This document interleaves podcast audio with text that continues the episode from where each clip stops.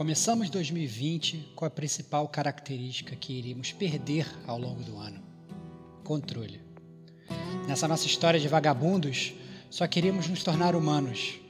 E podia ser aqui no Brasil mesmo, nem precisaria ser em Detroit. Fundamos nosso clube da luta e sobrevivemos ao Fox Die.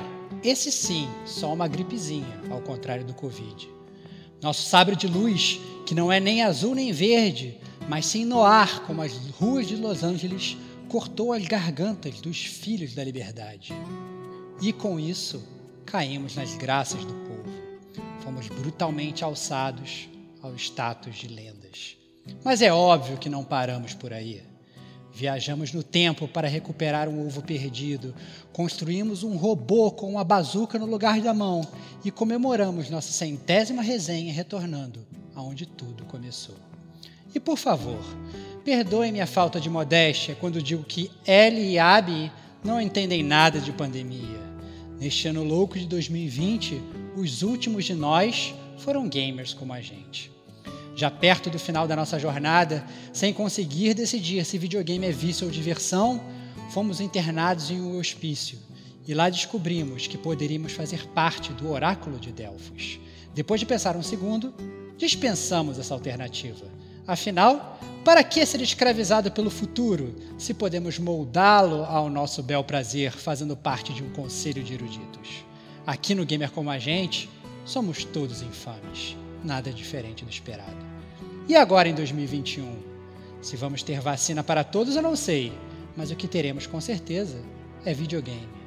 Hoje, meus amigos, fazemos seis aninhos de vida e que essa jornada seja eterna. E como clássicos nunca morrem, não posso deixar de dizer: gamer como a gente não comemora aniversário, comemora level up. O podcast não existiria sem você. Chega junto.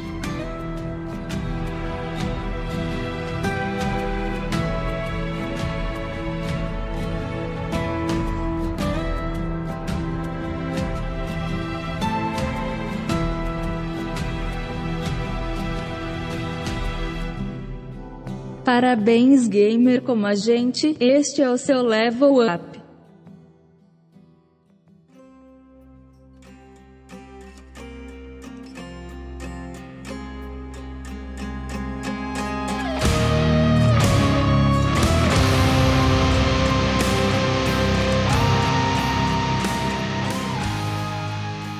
Olá, amigos e amigas gamers, sejam bem-vindos a mais um podcast do Gamer Como a Gente. Eu sou o Diego Ferreira e estou aqui na eterna companhia do meu amigo Rodrigo Estevão. Salve, salve, amigos gamers, cara. Finalmente chegou. Mais um ano se passou. E que companhia, né? Não podia ser diferente, né, Diego? Nós dois juntos aqui. É, que saudade de gravar podcast toda semana, cara. Eu sinto saudade Também. de gravar podcast, toda semana a gente grava, cara. Olha que, Que maravilha. maravilha, né? É muito bom, cara. muito bom, tantos anos, é, tantas parcerias, tantas ouvintes novos, tanta troca de ideias. É, 2020 foi um ano atípico aí, foi um ano estranho para todo mundo, mas que maravilha foi poder passar virtualmente esse ano ao, seu lado, meu grande amigo, e ao lado de todos os nossos ouvintes. Foi maravilhoso, um ano lindo aí pro Gamer Com certeza. Gente. Aí se convida também que a gente passa praticamente todos os anos virtualmente, porque você não mora mais junto comigo aqui no Rio de Janeiro, né? Então, Exa exatamente, exatamente. Mas, cara, nossos corações estão juntos. juntos, cara. Esse é que importa, cara. É, então estamos aqui para mais um Level Up, sexto ano do Gamer Como a Gente. Né? Então, para começar, né, Stevox, dar aquele agradecimento aos nossos amigos que estão aqui trabalhando junto com a gente, Diego Domingues, Serginho Maquihara, Kate Schmidt e o restante da galera lá do GCG que dá aquele suporte sempre quando a gente precisa. Então, nosso muito obrigado a vocês aí, né, Stevox? É, exatamente. Eu acho que, é, obviamente, a gente não podia deixar de falar, né? Nossos, nossos grandes asseclas, nossos minions, que na verdade têm mais poder que a gente. é, manjam muito mais de videogame do que eu. Eu acho que isso é ideal, né? Você se cercar de pessoas que são muito melhores que você. Então, eu acho que a gente consegue fazer isso aqui no Gamer como a gente. Sempre que a gente é assessorado, a gente é assessorado por pessoas muito boas. E é sempre uma gravação. Então, eles não estão aqui é, presencialmente, né? Mas obviamente vão, vão fazer a sua participação especial no episódio. Mas obviamente sintam-se aí abraçados e nosso muito obrigado, super carinhoso para os membros do Game. Isso aí. Também não podemos deixar de agradecer aos nossos amigos ouvintes que, caraca, meu, nessa, como você falou, foi um, um, um ano muito atípico, muito, muito louco. É, a gente tinha, sei lá, tudo para dar aquela é, lerdeza no podcast, né? Porque todo mundo sabe que você só ouve quando tá lavando louça, indo pro trabalho, né? Sempre no horário morto. E curiosamente, né, a gente recebeu muita gente nova descobrindo uh, o gamer como a gente. Praticamente toda semana a gente chegava, pô, cheguei agora aqui em vocês e tal. Então, muito legal. É, obrigado aí a todo mundo que mandou mensagem pra gente, para todo mundo que a gente deu cartinhas. Né? Sempre um grande prazer, Stevox, receber os nossos amigos aqui. É, eu concordo, eu acho que na verdade o meu maior prazer, é, um dos meus maiores prazeres de gravar o Gamer com a gente, tá, por incrível que pareça, no Gamer Como a Gente News. É, eu gosto muito do News, principalmente porque, além de, na verdade, eu me mantenho informado junto com é, os outros, né? justo. É, é, o que acontece é que a gente lê as cartas e é muito legal essa interação com o nosso público. Eu amo, amo o nosso público, me divirto muito porque eu acho que eles são a galera que interage com o gamer com a gente é um, é um, público muito diferente, eu acho, porque eles são muito engajados, eles falam bastante. Eles são prolixos que nem eu, então prolixos como a gente. Então, então assim, é, eles mandam uh, e-mails super longos e escrevem mensagens super longas, eles não, não, sabe? Eles são o contrário do Kratos, assim, entendeu? Não são nada monossilábicos e sempre falam demais. E eu, eu gosto muito dessa interação. Né? Até os ouvintes que às vezes mandam carta pra cá bravos comigo, com o Diego, com a gente, com a opinião e tal. Até eles eu gosto, me divirto, até porque a crítica deles não é simplesmente, não, vocês são uns merdas. Eles fazem críticas construtivas e a gente consegue bater de frente também e gera, na verdade, uma discussão é, super boa pro podcast. Né? Eu acho que isso tudo vem agregar ao podcast. E a verdade é que me divirto muito. Então eu acho que o nome do podcast de estudo, né? É, é, gamer como a gente, né? Então, na verdade, a gente não seria ninguém sem, sem os outros gamers, que são obviamente os ouvintes. Então fica aí o meu agradecimento de coração e espero, na verdade, sempre receber esse feedback de vocês. É de longe o que, o que me deixa mais feliz gravando podcast e o que me motiva, na verdade, a, a gravar podcast toda semana. É isso aí. E inclusive aquele amigo ouvinte que mandou aí um comentário dizendo que a gente é leite com pera, que a gente só reclama dos jogos e tal. Você também é bem-vindo. Adoro. adoro, adoro, adoro, adoro, adoro, adoro.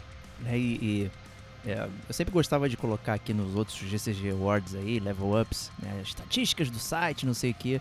E é sempre muito divertido ler é, como as pessoas chegam, né, a busca do Google que leva né, o, a pessoa a entrar no nosso site. Né, e todo ano eu separo algumas gracinhas aí. Né, e a primeira que eu vou separar aqui é Quero contas de PS3 de graça cheio de jogos. Esse aí Excelente, cara. Eu também quero, cara. Eu não sei como é que ele chegou na gente com isso, mas eu também quero, cara. Eu também, também tô afim de uma conta cheia de jogos totalmente de graça pra jogar, cara. Isso é ser maravilhoso. maravilhoso só, só falta agora contas cheias de tempo é, também, verdade. né? Isso é importante. Eu gostaria de uma conta cheia de tempo para eu ter tempo de jogar. É, se uniu isso e isso aos jogos já tá valendo. Já tem tudo que eu preciso. Também chegou aqui outra pessoa com jogadores de graça no PES 2016 PS3. Meu Deus. Excelente. Excelente, cara. É, pra você ver, na verdade, a gente, a gente volta e meia, é, a gente, muitas vezes a gente fala até de jogos mais antigos, né? É, faz resenha de jogo antigo e tal, jogo de PS3, jogo de PS2, jogo de PS1, né? Jogo de Super Nintendo, jogo de N64. E às vezes a gente não para para pensar que tem gente que pode estar tá realmente jogando esses jogos agora, né? Então, gamer como a gente é isso. Gamer como a gente é, é, é a gente sabe muitas vezes que jogar videogame da nova geração no momento que a geração lança é para muito poucos, ainda mais atualmente. Então, e dado na verdade o quão continental é o Brasil, é muito normal a gente ver aí pessoas é, é, de, das diferentes classes sociais jogando videogames antigos, com jogos antigos. Então é muito, muito legal ver isso, cara. Ver inclusive a galera procurando dicas e sugestões de, de, de plataformas mais antigas aqui no Gamer É isso aí, PS3 antigo, né? Olha só como a gente tá velho, né, cara? Pois é, cara. Quando o PS3, cara, nossa senhora, cara. Quando eu, quando, eu- quando eu te conheci, o PS3 tava nascendo, nascendo. cara. A gente tá falando que é antigo, cara. Que Muito loucura, louco cara. isso. O tempo passa muito rápido. Mas mais louco ainda é quando pessoas vêm buscar aulas de biologia no gamer como a gente quando eles fazem a pergunta. Carnívoros que ficam juntos e Jurassic World Evolution. Olha aí, cara. Caraca, cara, que loucura, cara. Isso aí tá me cheirando a resenha É da a Kate, resenha da. Kate, com certeza, viado. Ah, Olha aí, olha aí, Foi olha parar aí. lá. Foi- foram procurar, a foram procurar a resenha da Kate. Mas muito curioso, verdade, tem- Faz né? sentido, A- a pessoa- as pessoas podem, inclusive, procurar aquários, né? Que normalmente colocam é, animais que são predadores entre si, mas que convivem pacificamente lá e procurar dicas de como manter os seus dinossauros todos na mesma cerquinha, sem, sem tumulto, né? Outra. Quando, obviamente, a gente, sabe que esse é o, é o exato oposto do Jurassic Park, né? O ideal, na verdade, é você soltar os carnívoros no parque e ver eles matando todo mundo, né? Então, não entendi direito não, cara, essa parada. E Jurassic Park é... Cara, se, é só um, um- um parque normal, com as pessoas vendo e tal, fazendo carinho nos bichos, qual é, qual é, qual é a diferença? Não tem graça, pô. Tem que ter rebelião dos É animais. o que leva à próxima busca, que é: posso colocar carnívoro com herbívoro no Jurassic? No Jurassic. Jurassic, cara. que loucura, Depende, cara, né? que Se você pode colocar carnívoro com herbívoro, né? Se o carnívoro já tá alimentado, ele vai ficar quieto. Né, Agora, se ele não tiver, aí, meu amigo, vai ter confusão. Né? Então, Muito bom. muito bom. A gente também tem aqui PS4 Need for Speed Play by Código Infinito. Eu não sei o que que é isso, cara. É. Cara, eu também, eu também não sei o que é isso não, cara. Olha que eu joguei o, o Need- vários Need for Speeds aí do, do PS4 e infelizmente eu não sei o que é um código play-by infinito não. Mas Tá aí. que bom que você, meu grande amigo, chegou no Gamer Como a Gente com essa busca totalmente é bizarra. provavelmente a gente falou e não lembra, né? Eu devia estar bêbado, falei isso aí. É possível, cara, é possível. E a última aqui, como fazer uma resenha de um jogo de PS4. Então, já sabe, né? É, cara, e- eles então eles devem ter chegado com essa pergunta no podcast número 60 do Gamer Como a Gente, resenha sobre resenha, onde a gente entra fundo em como a gente monta as nossas resenhas, todos os critérios e parâmetros totalmente arbitrários que a gente criou para montar as nossas resenhas e dar notas de 0 a 5, porque, sei lá, porque a gente gosta. Então, é, é muito engraçado isso, né? É, cada, obviamente, cada gamer tem, tem o seu próprio critério, gosta de valorizar certas coisas. A gente aqui no Gamer Como a Gente, para variar, criou o nosso critério. Talvez esse gamer amigo aí tenha chegado no- nesse podcast, tenha se divertido escutando, da mesma forma que a gente se divertiu. Tomara, né? E, e, e pra terminar aqui esse bloco 1 no- de Lero Lero, né? Que é de agradecimentos e tudo mais. é, a gente cresceu muito, cara, nessa pandemia. Eu acho que eu fico muito feliz de ver é, os nossos números subindo no Spotify. Eu acho que foi uma coisa que popularizou o podcast, transformou numa forma fácil das pessoas é, procurarem e buscarem novas, novos conteúdos. Eu fico feliz que a gente apareceu em números muito, muito altos, né? Então a gente chegou em quadragésimo lugar, trigésimo, e a gente tá ali, as pessoas estão ouvindo a gente, estão acompanhando. Então se você tá, tá ouvindo agora esse podcast e ainda não apertou o follow no Spotify, não, não apertou o subscribe no feed, não apertou a inscrição no Twitter, no Instagram, né? Porque, cara, quando eu, eu já brinquei isso uma vez, né? Quando a gente olha os números, né? E a galera que tá na rede social, é, é, é infinitesimal praticamente. Né? Tem uma relação muito pequena ali. Então acompanha a gente também nas redes sociais. A gente sempre tá batendo papo, a gente sempre tá postando é, coisa divertida, tem stories, sabe? Tem uma porrada de coisa legal. Você pode interagir comigo, com o Digo Domístico, com o Ed Schmidt, com o Stevox, não, porque ele odeia rede social. Eu sou um bi- bicho do mato, cara. Essa é a grande verdade. Desculpa, galera. Vocês podem. Se quer interagir comigo, manda carta pro Gamer com a gente. Manda mensagem. Com certeza eu vou me divertir conversando com você. O peito do game com a gente, né? Deve sair esse ano. Mentira, não vai sair nunca. A gente. É, sabe, eu entendo quem faz. é, e a gente tem um outro objetivo com o podcast que é unir a galera, que é conversar com as pessoas, que é estar junto. E é, por isso não precisa de financiamento. né? A gente precisa só de ser financiado de cartinhas, de comentários. É isso. É isso. É como eu falei assim, é o nosso, nosso combustível. Na verdade, você quer ajudar o gamer como a gente? Quer ajudar mesmo? Não precisa comprar camisa na Forges, não precisa. ah, Não precisa ficar é, desesperado querendo jogar dinheiro na tela e tal. Você quer ajudar o gamer com a gente? Você recomenda gamer como a gente para um amigo seu gamer, manda ele recomendar para outra pessoa, é, engaja a pessoa na discussão, você mesmo manda, manda mensagem pra gente, pra gente trocar ideia, né? É, é, isso que, é isso que a gente gosta, essa é a grande verdade. É, mais uma vez, o nome do podcast não é à toa, a gente quer realmente, o que a gente curte justamente esse, esse sentimento de, de comunidade, cara. Eu acho que esse, esse é o grande barato do gamer como a gente. Eu acho que já a gente conseguiu fazer uma, uma coisa que logo quando a gente começou era um, meio que um dos sonhos meus, é criar como se fosse assim, um bar gamer, em que você entra e a gente tem milhões de games que você se senta em qualquer mesa, você se senta no balcão, entendeu? Você começa a trocar ideia sobre o seu jogo favorito, você escuta no jukebox ali a música do teu game, entendeu? Você fala como você zerou o jogo, como você achou você troca fofocas do mundo gamer. Troca fofoca, você se gaba das suas platinas, você é humilhado pelas platinas dos outros, entendeu? Então assim, eu acho que é esse é o barato. Eu acho que a gente conseguiu aqui criar, na verdade, um, um ecossistema gamer, né, que, que me agrada muito. Então, mas obviamente, por mais que a gente grave podcast toda semana e que a gente gere conteúdo, esse ecossistema não sobrevive sem vocês. A gente pode criar o melhor programa do mundo. Se vocês não se comunicarem, se vocês não mandarem cartas, se vocês não falarem, não, não entrar nas redes sociais e, etc e tal, não mandarem e-mail para gamercomagente.gmail.com, a verdade é que o ecossistema não se sustenta. Então, basicamente. É isso aí. Então, alimente-nos com as suas mensagens, não com o seu dinheiro. Estamos aqui para ouvir as suas palavras. E então, muito obrigado. Estamos aqui começando mais um ano de gamer como a gente.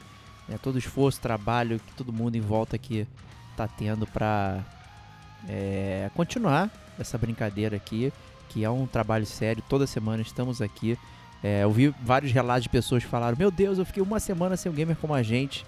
É, caramba, cadê o programa? Né? Então, uma semana que a gente ficou fora, as pessoas já sentiram falta.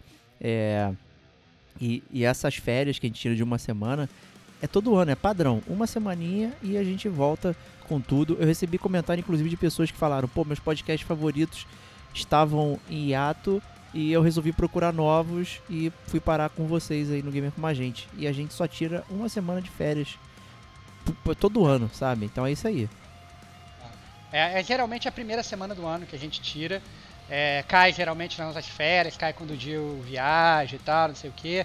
E, e aí, na verdade, a gente sempre se planeja, inclusive às vezes o nosso hiato, por incrível que pareça, de gravação, às vezes ele é até maior que uma semana mas a gente se planeja, a gente grava às vezes mais de, mais de um podcast numa mesma semana para a gente manter esse ato para o ouvinte em apenas uma semana, entendeu? Então é, é, um esforço que a gente faz porque o, a, o que a gente gosta é de regularidade. A gente entendeu que não, não existe a gente ficar aqui pagando que é manter esse ecossistema gamer se a gente também não tiver uma retroalimentação e não continuar publicando podcast com a regularidade digamos, espartana aí, né? Então, eu acho que é mais ou menos isso que a gente tenta fazer toda Chama-se né, compromisso. Compromisso com os nossos é ouvintes, isso, compromisso com a nossa base de amigos, compromisso com a gente mesmo, né? Porque é uma coisa que nos agrada bastante é, estar aqui falando com vocês, estar produzindo esse conteúdo, é algo que é, nos engrandece pessoalmente. Então, o nosso muito obrigado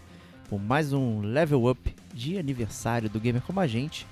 E agora, acho que o editor vai colocar aí, rufem os tambores, porque vai começar a maior premiação gamer de todos os tempos que acontece todo ano aqui no Gamer Como a Gente, né? que é o GCG Awards.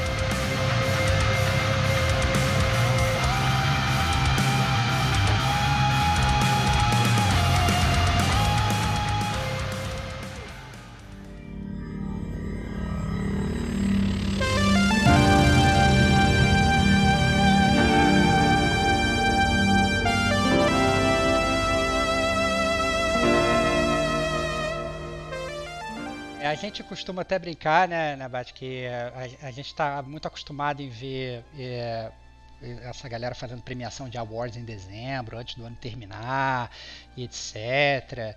E a verdade é que a gente, a gente não gosta de fazer isso, né? A gente gosta de, até de brincar aqui que o verdadeiro prêmio gamer é o prêmio do gamer como a gente, porque é o prêmio da comunidade, né? E a gente espera o ano acabar e em janeiro a gente lança aproveita que a gente faz aniversário, a gente lança aí a nossa premiação, que é um pouco diferente dessas premiações aí que a gente está acostumado a ver, né? A gente vê essas premiações aí, né, Bate? As categorias são as categorias muito comuns e tal. A gente gosta de fazer um pouco diferente aqui no Gamer Como Exatamente. a Gente. Exatamente. Né? Então a primeira coisa que a gente tem que delimitar é a premiação é do ano de 2020, mas não limitada aos jogos que foram lançados em 2020. Como todo bom gamer como a gente, o backlog é infinito, a gente tem backlogs de que remontam anos atrás. Então, se você pegou um jogo de 2016 e jogou em 2020, ele está valendo para a premiação do Gamer Como a Gente. Então, para participar aqui, né, a gente basta ter jogado de tal jogo em 2020. Essa é a premiação. Exato. É, exatamente. A gente leva como, como consideração o, o, ano que você jogou o jogo e não quando o jogo foi lançado. Então, se você, sei lá, por exemplo, for jogar Super Mario World pela primeira vez em 2020, você descobriu que esse foi o jogo do ano para você, tá eleito Super Mario World o jogo do ano de 2020, entendeu? Então esse é, é bem é bem divertido, é muito incomum, isso gera inclusive às vezes é, discussões entre os ouvintes, mas é uma licença poética que a gente gosta de fazer até porque a gente sabe que o gamer como a gente da comunidade muitas vezes ele não consegue nem comprar o jogo no lançamento, entendeu? Então vai que saiu realmente um puta jogo em 2020, a gente sabe como é que são o, os preços dos jogos, o jogo está 400 reais e você não teve dinheiro para comprar e por conta disso você não vai ter um jogo de 2020, você não vai ter o melhor jogo que você jogou esse ano. Às vezes o melhor jogo de 2020 para você foi um jogo que lançou em 2019, 2018, entendeu? Então não tem nenhum problema isso. É o importante é você ter jogado esse ano ou na verdade nas outras categorias. Mais uma vez, é a, a base. A gente vai eleger, sei lá. Uh, uma categoria XYZ. O que importa é você ter jogado esse jogo em 2020 e não ele ter sido lançado em 2020. Exatamente, né? Então acho que isso é uma coisa democrática, né? Como, como o Stevox falou, né? Os jogos são muito caros. A gente, se a gente criar uma pressão de que a gente está jogando os jogos novos e não sei o que e tal, não sei o que, é, isso vai ficar ruim, né? E aí você pode acabar sendo influenciado a comprar um jogo que talvez você não goste, mas porque ouviu a gente falando, né? Então é, vale para todo mundo ter calma, ter paciência para jogar os jogos, jogar os jogos do ano. Né? Vale pra gente também, a gente é autofinanciado, né? Então se a gente quer jogar um jogo, a gente é. no máximo se dá de presente, né? Então a gente dá um presente um pro outro, ah, tá um jogo aí e tal, não sei o quê. Mas no final, já fizemos né? isso, né, cara? Pra tirar a culpa, pra tirar a culpa de estar gastando, torrando dinheiro com o jogo. Toma aí, Diego, toma um presente aí. Dá um presente, Dá um presente. Tá dado presente. É isso aí. Vambora. Mas é a, a, assim, a gente vai se financiando e vai jogando conforme a, a, a gente vai jogando, né? E, e a gente recebe alguns jogos, já recebemos e tudo mais. A gente sempre deixa claro né, o que foi recebido, né? E nunca mudamos a nossa opinião por conta de ter recebido um jogo né, na faixa por conta de uma resenha e tal.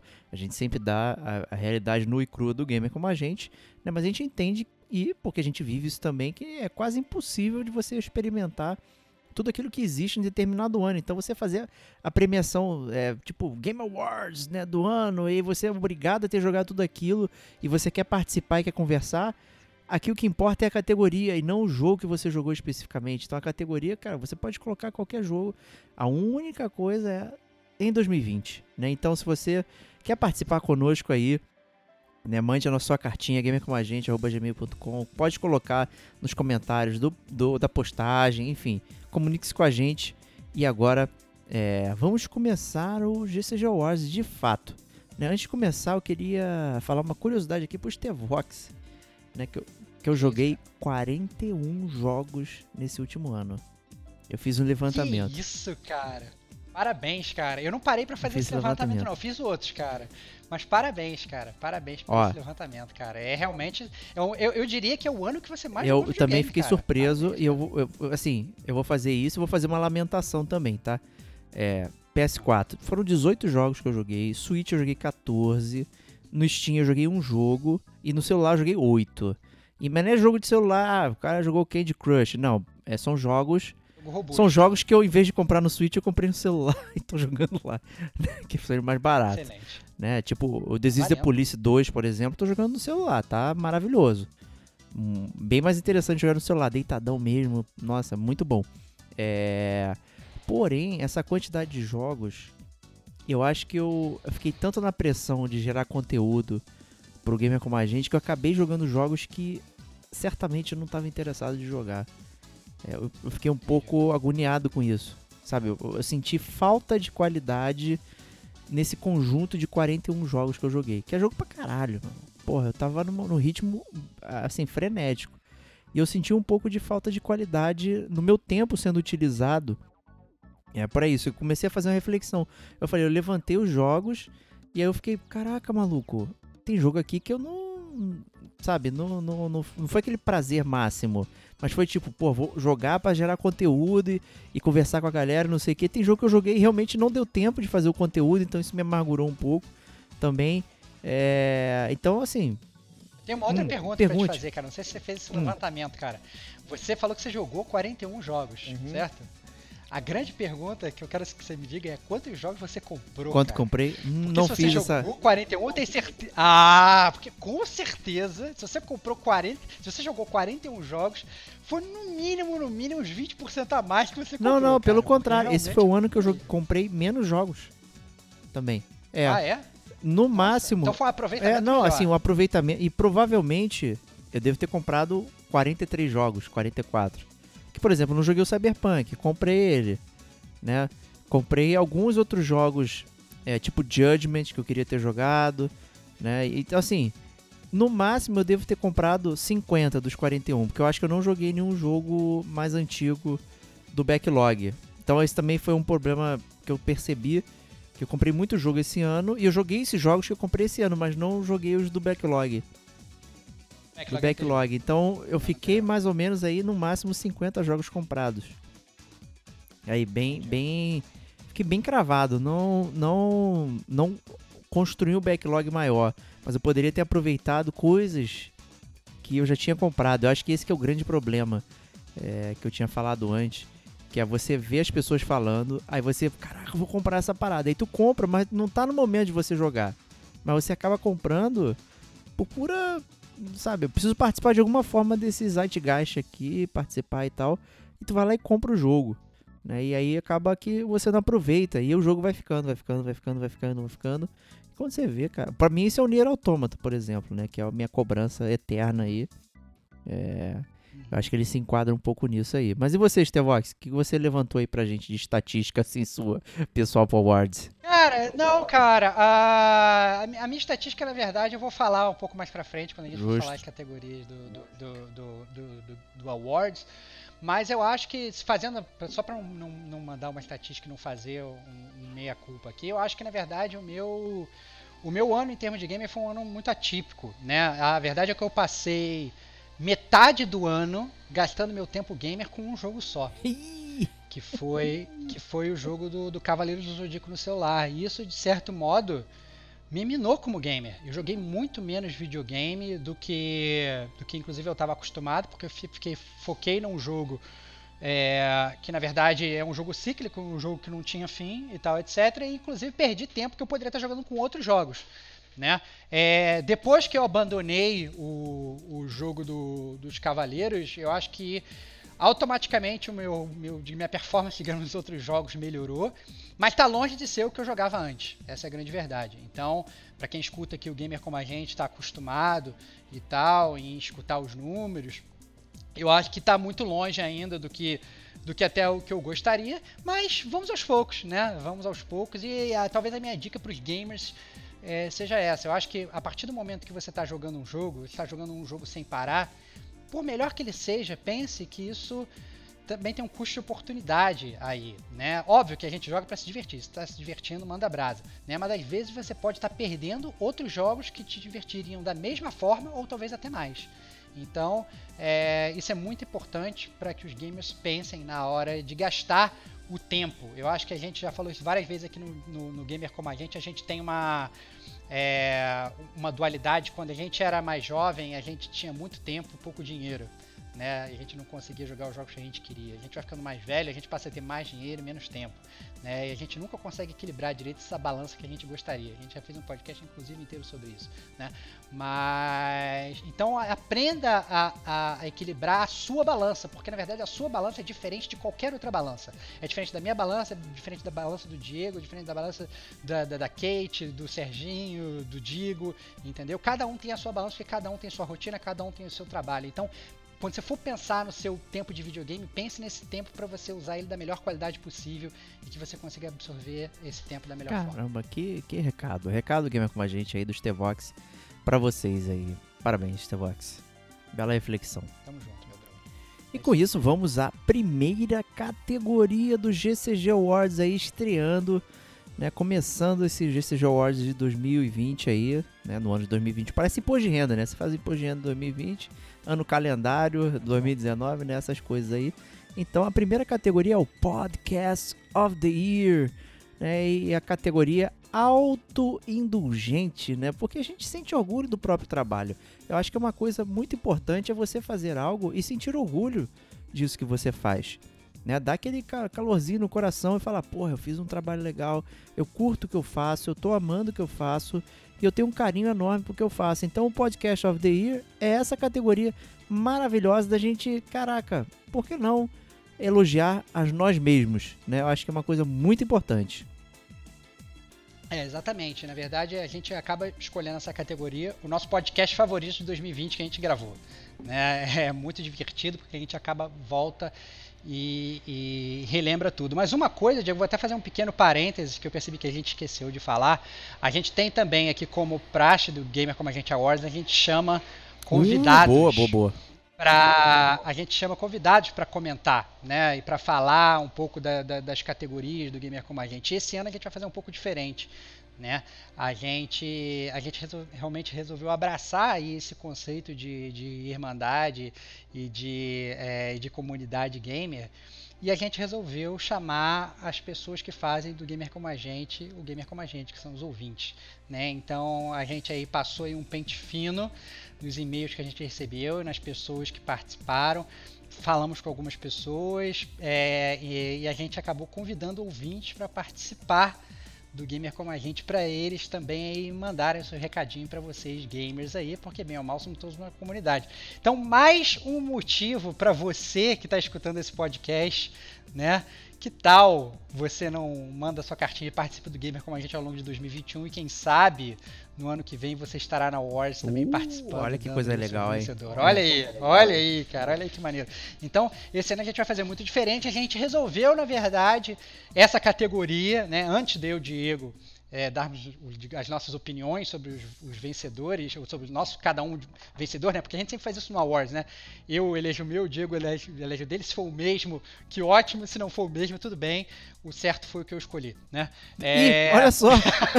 não, mentira, tô brincando. Mas assim, obviamente, em termos de comunidade, a gente aceita, cada um tem sua preferência, né? E a gente, na verdade, resolveu para chamar para essa categoria específica um ouvinte. Ele é o senhor tatuagem o homem que carrega nas pernas o mito de Dragon Ball e nas mãos a lenda de Zelda, o nosso grande ouvinte, Eduardo Holopainen. Seja bem-vindo, meu amigo. Diga para você, diga para nós qual é o podcast do ano do gamer como a gente. Olá, amigos. Aqui quem fala é o Eduardo Holopainen e eu estou aqui para dar o meu voto na categoria Podcast of the Year. E para essa categoria, o meu voto vai para o GCG Podcast número 100, Final Fantasy VII Remake. Um podcast que, para mim, além de trazer um saudosismo de um jogo que é tão querido né, para tanta gente, também trouxe um pouquinho do saudosismo da boa e velha amizade aí dos nossos anfitriões Diego Ferreira e Rodrigo Estevam. Foi muito legal poder acompanhar né, a evolução do primeiro podcast de vocês, justamente com Final Fantasy VII Remake, e poder depois de 100 edições, né, na verdade um pouquinho mais, sem contar os derivados e tudo, mas a edição mesmo do GCG número 100, fazendo justamente uma alusão a tanto a esse jogo, né, quanto a esse episódio número 1, foi muito especial para mim nesse ano que passou. E para mim, sem dúvida nenhuma, merece estar aqui na categoria Podcast of the Year. É isso, meus amigos. Grande abraço e sucesso sempre. Olha aí, hein? Um podcast icônico. Excelente, cara. Muito bom, cara. Muito bom. Excelente. Eu acho que num. num... O, esse podcast é um podcast importante pra gente, né, Diego? Sim. É um podcast que, que fala muito sobre a gente. Inclusive, eu já vou emendar aqui, já que eu tô falando. é, eu aproveito, eu comento, eu dou o meu voto também. Eu acho que esse ano a gente fez podcasts muito bons, assim. Eu gostei bastante do, do, do nível do gamer como a gente esse ano. Então, a gente fez Last of Us 2, a gente fez videogame, vício diversão, a gente, eu e Bate, a gente fez o Enslaved agora no final do ano. Pô, foi que demais. Me diverti muito fazendo e tal. E, mas para mim, cara, eu, por que pareça, eu vou com o nosso ouvinte, cara. Eu, nada para mim foi mais importante esse ano do que o podcast número 100 do Gamer Como a Gente. Eu acho que é um marco não só para o podcast, por ser o centésimo podcast, como também para a minha amizade com o Diego, que começou por conta do Final Fantasy VII, e o primeiro podcast do Gamer com a gente também foi Final Fantasy, né? Mas acabou sendo também um marco para a família do Gamer como a gente. A gente quantos e-mails a gente não recebeu falando: "E aí, quando é que vai sair o podcast do Final Fantasy? E aí, quando é que vai sair o podcast do Final Fantasy VII Remake e tal?" E a gente, na verdade, fez todo um planejamento que no final das contas acabou furando, a gente não conseguiu lançar quando a gente é, queria, mas finalmente quando saiu foi muito bom né? Foi muito divertido. E, e como eu sou um cara de números, né? O Diego também é um cara de números, mas eu também sou um cara de números. E eu venho trazer também para esse podcast uma grande estatística. Não sei se você sabe, Diego, é que segundo as minhas contas, se elas estão corretas, né? O meu, meu podcast do ano foi o podcast número 100. Mas esse podcast de agora, que você está escutando, é o podcast número 250 do Gamer com uh, a gente. Olha cara. só, cara. Olha aí, cara, são Não parei pra fazer essa conta. Olha aí, cara, até antes desse podcast começar, a gente tinha 106 Gamer Como a Gente Podcast, nossa plataforma inicial. Nós, nós tínhamos 50, é, 81 DLCs, 53 news e 9 chiptunes, totalizando 249 podcasts. Ou seja, esse podcast é o podcast número 250, que também é um podcast icônico aí. É, mas eu fico com o podcast número 100. É um podcast que ficou marcado aí no meu coração. É, para um jogo também que tem, obviamente, aí os seus, seus poréns e tal, etc. Quem quiser escutar nossa resenha, vai escutar aí o podcast número 100 do Gamer como a gente. Mas foi muito importante para mim o podcast Final Fantasy VII Remake. Cara, eu não sei nem o que falar, que, porque tamo junto. Pra mim, Olha aí, cara. o Final Fantasy VII Remake foi. Foi tudo isso que você falou, cara. Representa a nossa amizade. É o jogo que me colocou de volta nos videogames também. É o jogo que lançou o Gamer como a gente, sabe? Caraca, é, é emocionante poder ter falado dele é, da forma que a gente falou, com carinho, com. Sabe? No momento que a gente estava bem diferente, né, de gamer como a gente, de evolução, de maturidade, de avaliar os jogos. É, então ele caiu num momento bom também pra gente poder falar e, e ficar naquele meio do caminho entre é, entre coração e razão, né? Quem ouviu aí sabe qual foi a minha nota né, do Final Fantasy VII Remake, né? Não vou falar aqui, então ouçam lá, por favor. É, com certeza tinha que ser o 100, porque o, o primeiro foi é, o, também o Final Fantasy VII. A nossa anotação sempre foi é, em três números, então eu acho que a gente já planejava que isso ia acontecer eventualmente. Foi maravilhoso tudo isso que a gente comentou. Eu só abro um, um runner-up aí pro podcast do Last of Us, que, cara, foi muito emocionante. Foi mais emocionante não pelo jogo, mas pelo metajogo, a conversa que a gente teve, as emoções que, que surgiram. É, meia garrafa de uísque pra mim pro Stevox, 80 latas de cerveja pra Kate, sabe? A gente ficou num bate-papo que, caraca, se ele fosse ao vivo, seria pessoalmente, seria muito top, mas assim separado também Foram três foi incrível. podcast. Esse podcast foi É. muito bom também. O meu também ficou como runner-up. É verdade. Essa é, essa é uma grande verdade. Foi um puta podcast. Foi um puta podcast, mas o Final Fantasy VII ele tem uma representatividade eh, não só pessoal, mas pro, pro gamer com a gente também. Então acho que por isso que ele merece estar aqui em Podcast of the Year. E ó, é a primeira vez que acontece que todo mundo seleciona a- a- o mesmo, né? Então muito E, bom. Ned, mostra que a gente tá alinhado com a nossa audiência, cara. Sensacional. Sensacional. Muito bom. Obrigado, Eduardo. Foi um prazer aí é, receber o seu áudio aí. Então vamos lá. A próxima categoria, uma categoria divertida aí, já é, começando os nossos trabalhos aqui. O jogo que eu sabia que era ruim, mas comprei mesmo assim. Olha aí, é a categoria do burro, né? Tipo, pô, eu vou lá dar dinheiro, mas eu sei que é uma merda, vou me estressar. Excelente, cara, excelente. E a gente sabe que isso é comum, né? A gente sabe que muitas vezes Acontece. a gente olha, a gente olha para aquele jogo e a gente fala, puta, eu acho que essa parada é ruim.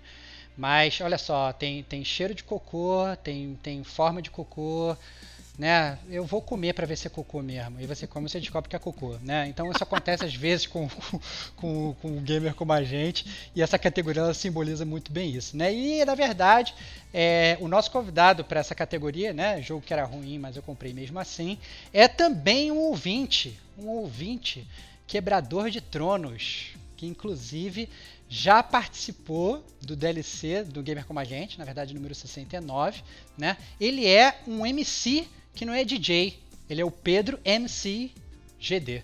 Olha aí, cara. fala aí, Pedrão, fala aí o teu, o teu jogo que era ruim, mas que você comprou mesmo assim. E aí, queridos e queridas gamers, beleza? Aqui quem fala é o Pedro Meirelles e eu vim trazer para vocês um jogo que eu sabia que era ruim, mas comprei mesmo assim. E o agraciado do ano, como bomboleiro, foi o FIFA 21 da EA. A gente sabe que esses jogos de esporte eles não têm nenhuma inovação quando eles lançam, né? Então eles repetem a mesma estrutura ano após ano, né? O mesmo esqueleto praticamente. Então as alterações com relação ao ano anterior são mínimas. Como eu tenho bastante amigo que joga o FIFA, né? E gosta bastante de futebol, eles estavam querendo jogar, me recomendaram. E aí rolou uma promoção e eu acabei comprando. Como eu gosto muito de assistir futebol e de jogar futebol também, apesar de não ter tido muita chance em 2020, eu sabia que era uma compra certa. É, ele é um jogo que não vale no seu preço cheio, com certeza, mas numa boa promoção, se você vai jogar com seus amigos ou amigas, é, eu acho que compensa. Você vai acabar se divertindo bastante, vai dar muita risada. Como a gente sabe que é um jogo ruim, vão ter muitos lances engraçados, vão ter momentos inusitados. Então a diversão na certa. Bom, é isso aí. É, abraço gamers e um ótimo ano pra gente. Olha aí, esse é amigo do Digo, hein? FIFA 21, hein? Olha aí, cara. É, mas eu entendo, cara. Eu entendo FIFA 21 porque a gente sabe que esses jogos de esporte são jogos que são eternamente reciclados, né? A gente sabe que não vai vir muita coisa nova, né? A gente sabe que talvez venha um penteado novo, um gráfico novo. Beleza, o cara tá dando um chapéu diferente e tal. Mas cara, é um jogo que, que meio que não acrescenta o mundo. Eu acho que é muito. Eu acho que na verdade é mais um jogo de comunidade do que qualquer coisa. Se você, na verdade, vai pro, pro FIFA esperando achar alguma coisa nova, que não só os seus amigos ali, né, que estão jogando ali sempre contigo, ou achar aquele amigo que vai dar raid kit enquanto você estiver jogando, ou que você mesmo vai, vai te provocar um, um raid kit e tal, não sei o quê. Eu acho que isso é, é, é, é o que a gente espera do FIFA né? E é por isso que a verdade é que o FIFA acaba vendendo muito, mas talvez ele não seja realmente um jogo tão bom quanto a gente gostaria que ele fosse, né, Bari? Cara, eu tô chocado, né? Porque me realizou aqui uma coisa. É... Quando eu comprei o PS4, os dois primeiros jogos que eu comprei foram Last of Us Remaster e FIFA 15. Olha aí, Foi cara, o último que FIFA que eu joguei. que loucura, Caraca, cara. mano. Eu, o FIFA já tá no 21, gente. Olha que loucura. Quantos anos é. se passaram, né, cara? Quantos anos se passaram, gente do céu. Eu tô chocadão aqui. E vou aproveitar o meu choque, né? Então eu vou dar o meu, meu voto aqui pro jogo que eu sabia que era ruim, mas comprei mesmo assim. Que foi um jogo que eu falei no, no Detonando Agora, que foi o Detonando Agora Cyberpunk, com a temática Cyberpunk, mas não necessariamente só sobre Cyberpunk, que foi o jogo Dex. É, eu acabei dando a chance para esse jogo, mesmo lendo resenhas, sabendo que ele não era lá essa Brastemp, eu acabei gastando meu tempo e, e, e, eu fiquei muito preso no jogo. Eu acabei não compreendendo. Eu joguei quase 10 horas do jogo em uma semana. É, e terminei o jogo, fiz o final, fiz várias sidequests, quase todas até. Eu fiquei, gente, por que eu fiz isso, cara? Então é aquele comentário que eu falei anteriormente. É, eu sabia que o jogo não era 100%, que ele tinha os problemas dele, vários problemas. É, e mesmo assim eu fui lá, comprei e dediquei o meu tempo, que é escasso, como o Stevox fala, que a gente tem, às vezes precisa mais de tempo do que dinheiro para aproveitar, porque tem muitas alternativas que não exigem tanto dinheiro nosso, né? É, várias alternativas de graça, é, Game Pass, Apple Arcade, agora tem o Google Pass também com vários jogos, por 9,90 por mês para você pagar e ter acesso a vários jogos que inclusive estão nos consoles, né, sabe? E eu fui lá, peguei esse jogo e, e eu não sei porquê, eu não tenho explicação. É, é só decepção. Eu fiquei muito triste, muito por ter jogado ele. É, porque ele representa exatamente essa categoria. Então eu não tenho explicação, cara. Eu tô só na tristeza. Não, não tem problema, cara. Acontece. É, eu, na verdade, para falar o meu ganhador dessa categoria, é, eu tenho também um outro dado para falar. Opa! Assim. Eu, tenho, eu tenho muito orgulho de dizer né? É, que eu não comprei jogo ruim esse ano, porque eu praticamente Opa. não comprei jogo nenhum, cara. Então eu vou, eu vou na verdade fazer o Diego, vou honrar o meu grande amigo e eu vou dar uma roubadinha nessa categoria, porque Filha da mãe. Porque na verdade o, eu vou mudar o nome da categoria só para eu fazer o meu voto, que vai ser o jogo que eu sabia que era ruim mas aí deu, eu dei download mesmo assim. Né? Porque, o que, porque o que aconteceu esse ano é que eu tinha um backlog absurdo de jogos que eu recebi, entre aspas, de graça.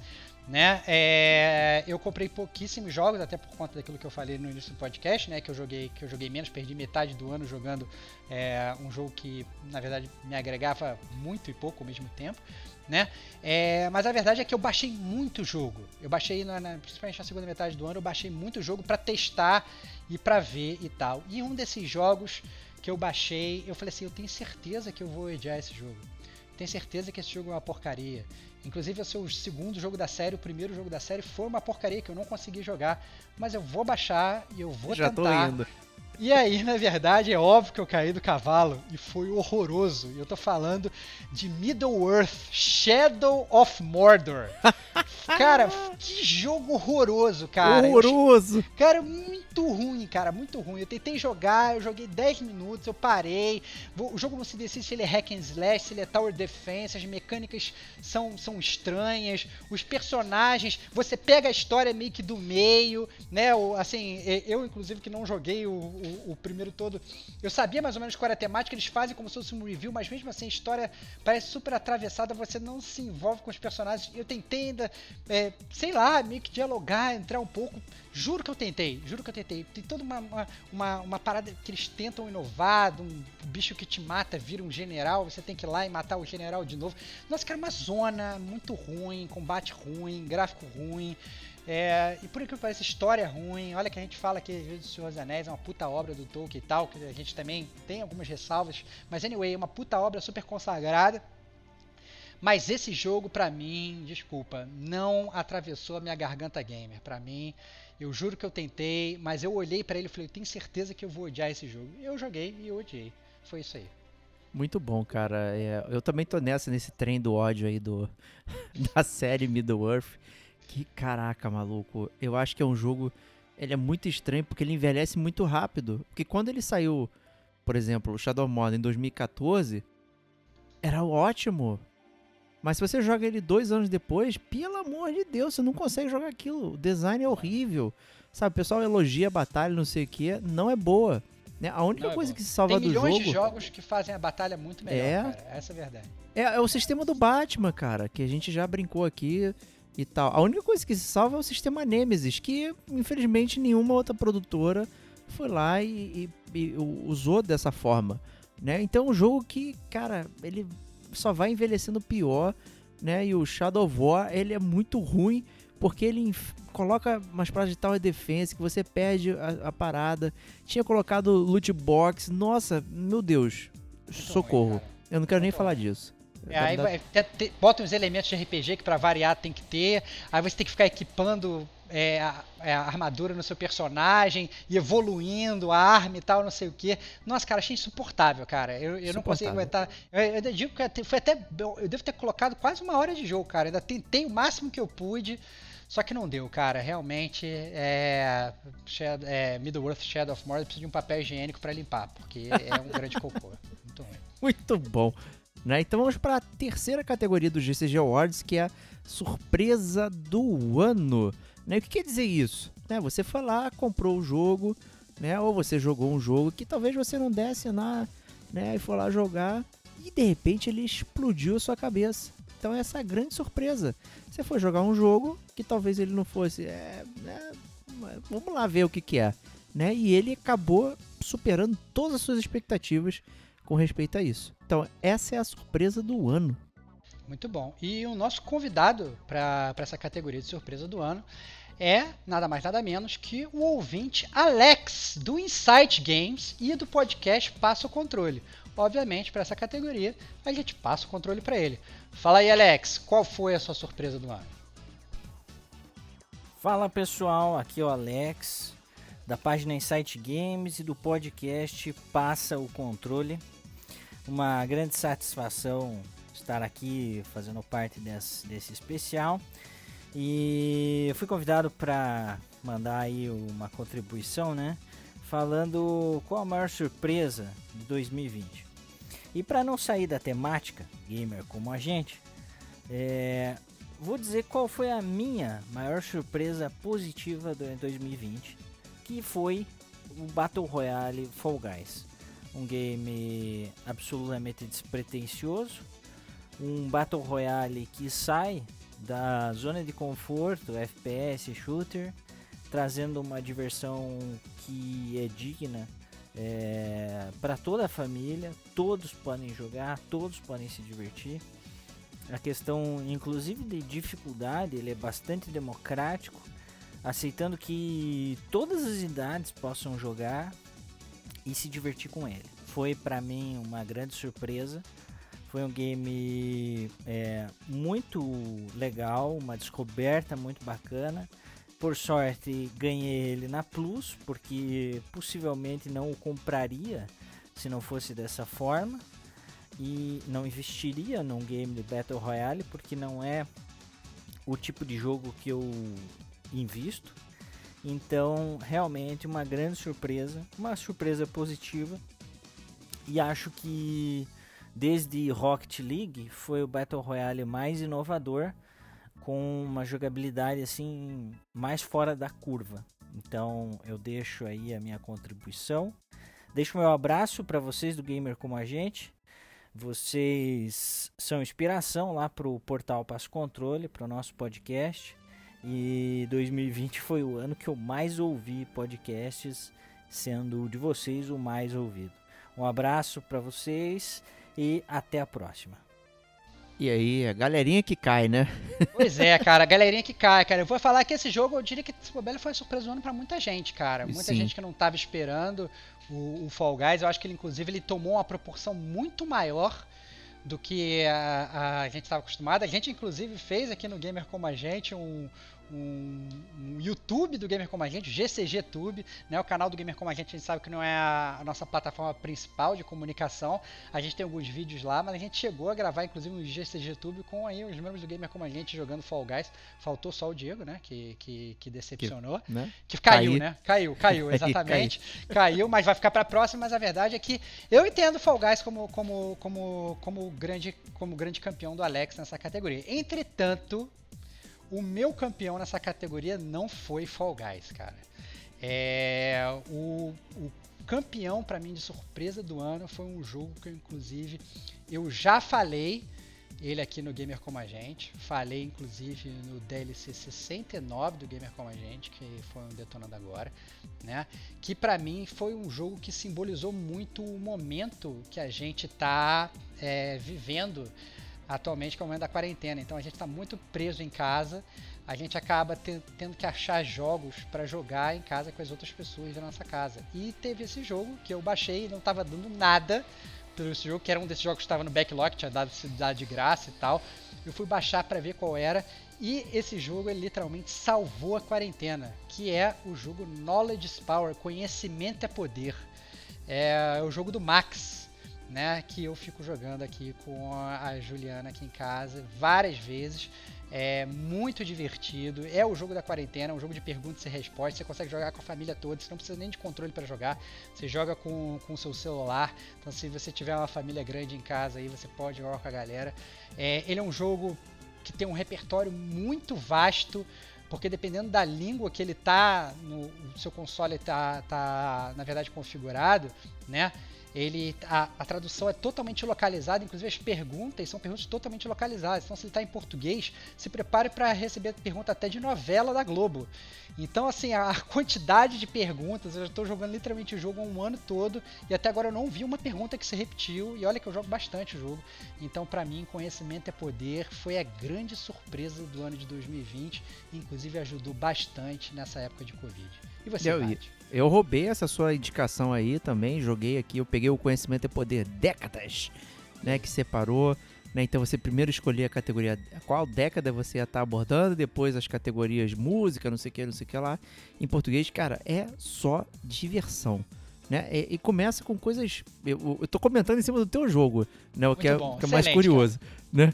E, pô, primeiro, a parada muito divertida é, pô, tu põe a fotinha em cima do avatar, aí tem tua cara fazendo ok, aí tem o avatar que é um cara que tem um arcade na barriga e não sei o que. Nossa, é muito divertido. Né? Eu joguei com várias pessoas também, joguei muito com a minha esposa Adriana. Jogamos eu, Adriana e o meu pai também. E a gente riu pra caramba, foi super divertido. A Helena sempre participa, ela escolhe tudo errado. Né? E a gente fica rindo pra caramba. É um jogo família, é um jogo de passar o tempo. E realmente, faz total sentido ele ser uma surpresa, né? Porque ele passou completamente embaixo do radar.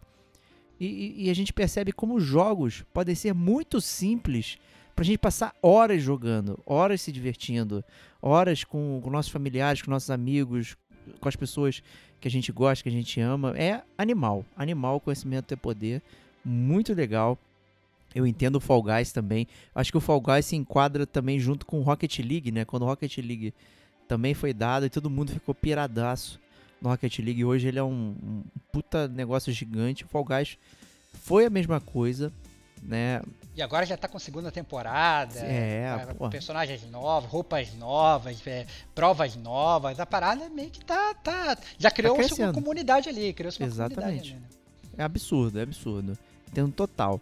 Mas a minha surpresa do ano é, é um jogo também que eu falei no, no Detonando Agora. É um jogo que eu já tinha conversado bastante com a Kate também. Que é o Plague Tale. Olha. Innocence. Muito bom, cara. Eu adorei essa jornada pela Idade Média, da Peste Negra. E eu curti muito. Eu acho que muita gente pode ficar muito focado também em jogos que são AAA, supermarket, não sei o que, e você perder jogos que são legais, que são um bom passatempo, que são uma pérola que coisas com coisas interessantes. E o Plague Tale tem isso, né? É, apesar dele ser uma jornada linear, ele tem muita coisa interessante para você fazer é, durante o jogo, resolver puzzle, é, tem umas jogadinhas para você resolver de forma diferente que geram é, troféus diferentes e tal. Eu adorei o Plague Tale, acho que foi uma grande surpresa para mim, porque eu realmente não esperava curtir tanto. Eu tinha, já tinha comprado ele, é, tava lá esperando e tal. Eu falei, cara, vou jogar agora. Eu tava numa vibe no início do ano, eu tava praticamente jogando um jogo por mês. Né? Eu tava indo, indo, indo. E o Plague Tale foi o, acho que o segundo ou terceiro jogo que eu joguei.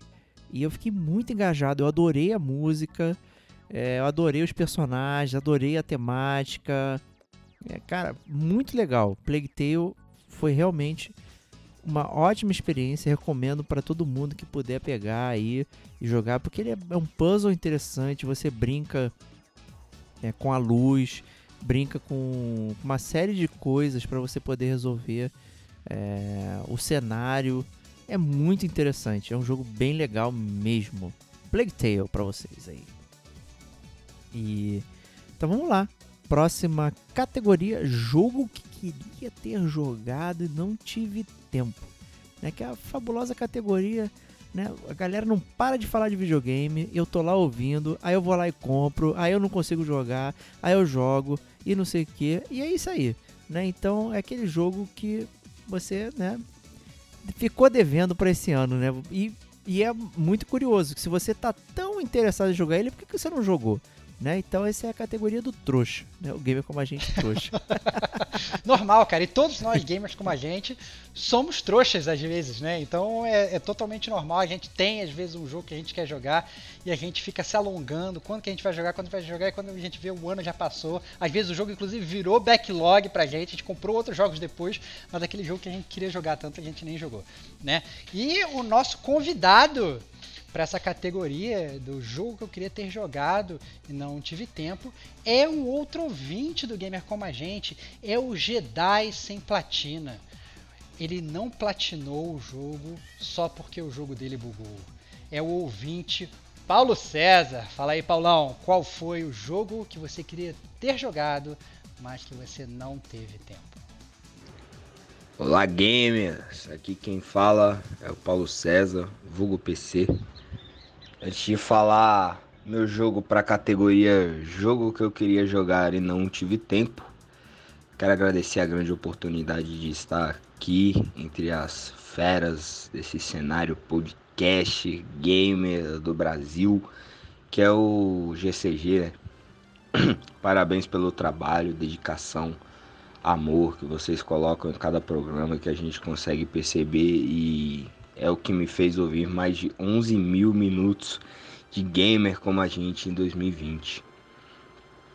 Agora, indo para o prêmio, meu jogo do ano que não tive tempo de jogar, vai para um jogo que saiu no comecinho de 2020 e eu fiquei hypado, mas fiquei adiando e adiando e adiando. Acabei jogando muitos jogos que estavam no meu backlog e não tive tempo de jogar ele baseado em um anime que marcou a infância de todas as crianças nascidas em 99, inclusive a minha. Meu jogo de 2020 que eu queria jogar e não tive tempo vai para Dragon Ball Z Kakarot. Kakaroto, Kakarote. Vai para Dragon Ball Z. Tenho certeza que eu ia gostar, baseado na nostalgia que eu sinto sempre que vejo tudo de Dragon Ball. Tudo que a saga Dragon Ball me traz e pelas lembranças de jogar Dragon Ball Budokai Tenkaichi do no PS2. É isso, meus amigos. Esse é o meu prêmio do GCG Awards, jogo que eu queria jogar e não tive tempo. E o de vocês, qual que é? Feliz 2021 para todos os gamers, que esse ano venha ser recheado de belíssimas surpresas, sem flops e muito tempo livre para a gente conseguir detonar tudo e é isso. Grande abraço. Ih, é Nerd Virgão, hein? Dragon Ball Z que Kakarote, isso, cara. cara. Nerd que, Virgão, que clássico. Que preconceito, cara. Cara, eu vou, posso falar, cara, é, esse jogo, por incrível que pareça, eu tinha esquecido que ele existia, cara. Esse jogo, quando ele quando saiu, digamos, o que seria o RPG do Dragon Ball, eu cresci um olho, eu achei legal. Aí eu fui pra, pra BGS, eu joguei uma parte do jogo, eu achei legal. E eu, cara, eu vou te falar que eu esqueci que ele existia, cara. Eu agora tô com vontade de jogar esse jogo, cara. Ah, não, não faz isso. Cara, o Paulão, ele abriu os meus olhos, cara. Eu tenho que arranjar Dragon Ball Z Kakaroto. Me julga aí, bate fofo. Me julga, cara. Dane-se, cara. Eu acho que tem um puta potencial, porque eu acho que bem ou mal, é, Dragon Ball Z é uma, é uma série aí que tem, porra, um milhão de fãs. A gente não pode simplesmente, não pode considerar foi mal. E eu acho que toda essa temática de RPG pode acabar sendo, sendo interessante, né? Então vou te falar que, olha aí, cara, um, um, um candidato para um futuro backlog surgindo aí. Eu não desconsidero esse jogo, não, cara. É, mas eu acho que você esqueceu do Captain Tsubasa lá, os Super Campeões, hein, que você queria. Caraca, cara, esse era também, cara. Caraca. É, então, olha aí, cara, eu vou, eu vou, eu vou falar então. É, eu vou te falar que o Captain Tsubasa, o jogo dos Super Campeões, ele também tá meu runner-up de jogo que eu queria ter jogado, mas eu não tive tempo. Mas tem um jogo que inclusive é um jogo secreto, que é um jogo que O quê? Jogo secreto? Não, é um jogo secreto que eu falei que eu pensei assim, cara, eu quero, eu quero jogar esse jogo, eu quero jogar esse jogo porque eu quero voltar para essa série. É, eu quero, eu quero que esse jogo seja uma porta de reentrada para mim, para eu poder voltar ou a criticar a série com veemência, ou me apaixonar pela série novamente. É, mas acabou que eu não joguei o jogo porque eu não tive tempo. Que é o Assassin's Creed Valhalla, cara. Ih, caraca, é, maluco! Eu queria ter jogado o Assassin's Creed, não joguei o Assassin's Creed. É, até porque eu acho que, bem ou mal, foi um jogo quando saiu. Vários resenhas falaram, inclusive, que ele mudava algumas coisas do Assassin's Creed dos últimos que estavam saindo. Falaram que a própria temática viking está muito bem abordada. É, então a verdade é que eu estava com vontade de jogar, cara. Mas não rolou. Essa é a grande verdade. E Não você, rolou. Bart? Fala aí. Hum, cara, o, o meu jogo que eu queria ter jogado é um jogo que a gente comentou aqui no ano passado. Né? Eu sempre faço acredito, isso, cara. né? Olha aí, cara. Que, rolando dívida, cara. Que loucura. Rolando dívida. Né? Que foi nosso amigo Fernando Henrique, comentou dele, fez um detonando agora. É o jogo chamado Outer Wilds. Não confundir com Outer Worlds, né? É, o Outer Wilds é aquela jornada que você tem de 20 minutos para descobrir o que está acontecendo naquele loop temporal, né? Investigando vários planetas. É uma jornada que muita gente falou que é animal, é incrível, e eu não sei porque eu não fui lá e cliquei. Eu comprei ele e comprei o Frostpunk na- no mesmo momento. E eu joguei Frostpunk pra caraca, né? Pra sentir aquela tensão do This War of Mine igualzinho. É, mas o Outer Wilds, que é essa jornada solitária aí, eu não, qui, não quis vivenciar. Eu comprei, caí no hype, né? Todo mundo falando. Só, todo mundo fala bem do Outer Outer Wilds, É, cara. cara, e eu- não, não eu- vi até agora uma pessoa falando mal. Essa é a verdade. Essa é a verdade. Eu não tive a capacidade de ir lá e jogar uma parada que, porra, sabe? É. Então, por isso que eu digo que é a categoria do trouxa, né? Por, que, que você vai jogar outra coisa se você quer jogar aquilo que tá lá? Né? E é isso que é muito complicado. Então eu fico muito triste de ter que dizer. Outer Wilds aí era o jogo que eu queria ter jogado. Tá lá no backlog e eu não encostei. Então desculpa aí, galera. E com isso vamos para a próxima categoria, uma categoria muito divertida, né, que é a categoria flop do ano, a pior parada que você jogou. Meu Deus, que merda. É. Por que que você fez isso? É, exatamente. Eu acho que, que, na verdade, a categoria flop do ano é uma categoria complicada, cara. É uma categoria complicada porque ela pode ter. Ela pode, ela pode na verdade, é, ser muito aberta, eu diria. Porque a- a- como é que você categoriza os seus flops? Né? O que, que define um flop para você? Né? E a gente, para essa categoria, a gente resolveu chamar também um convidado do Gamer Como a Gente. Ele é o nosso ouvinte que não compra jogo nenhum em Day One. Ele só compra em Day 7. O nosso ouvinte André Ticiani. Fala aí, meu amigo, qual foi o flop do ano pra você? Fala galera do GCG, aqui quem fala é o Deco. Fui instado a escolher o flop do ano. A categoria mais fácil, né? Eu não preciso nem, nem falar qual que é o flop do ano, que todos vocês sabem qual é o flop do ano. Porque o flop do ano, como vocês todos que acompanham as notícias de games, sabem que provavelmente, se não é o maior, é um dos maiores flops da história dos videogames. E por que, que ele é um dos maiores flops? Porque ele também foi um dos maiores hypes da história dos videogames, se não o maior, um dos maiores. Eu não vou ficar aqui dando de João Kleber, que vocês sabem muito bem qual é o flop do ano. Inclusive, só para fazer um parênteses aqui, eu mesmo tava super hypado. Eu criei um canal no YouTube lá só para brincar com os vídeos de, de PS4, só para testar, que o nome do canal era, era Tararã Deco. E a, a minha PSN-D também eu coloquei Deco, um número lá relativo a esse flop. Enfim, sem mais delongas, um abraço para todo mundo aí que ouve o, o Gamer como a gente, o melhor podcast fácil, fácil de longe do Brasil de games, né?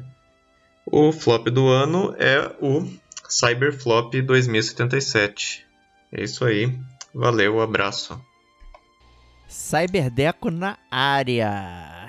Olha Cara, aí. eu acho que sinceramente é, o, o Cyberpunk ele é um jogo esperado, cara, pra ser o flop do ano, né? Eu acho que é, o, principalmente por conta de toda a expectativa que existia com relação a ele, né? Todo mundo que jogou Witcher 3 e se amarrou veio sedento para jogar Cyberpunk 2077. É, não estava acostumado com a CD Projekt Red lançando jogos incompletos à la Bethesda. E é isso, na verdade, o, o poder dessa decepção é, foi, foi muito grande. Né? Eu acho que o maior tombo são os tombos dos gigantes, né? Então, se, se aquele jogo você não está esperando muito por ele, ele manda mal, ok. Mas justamente aquele jogo que você está esperando mais, quando eles falham, a falha é retumbante. Então, é complicado esse jogo aí, o que a CD Projekt Red fez, né, Abad? É, eu, eu acho que eu só não experimentei essa, essa queda porque eu não joguei. Né? Porque eu comprei ele na pré-venda também. Três jogos que comprei na pré-venda esse ano. Last of Us 2, Final Fantasy VII Remake e o Cyberpunk né, 2077, que eu comprei lá a versão Steelbook e tal. É, e eu tinha essa expectativa de chegar ao jogo e, e mandar brasa nele e tal, e, e realmente foi essa decepção. Mas como eu não joguei, eu não me senti decepcionado.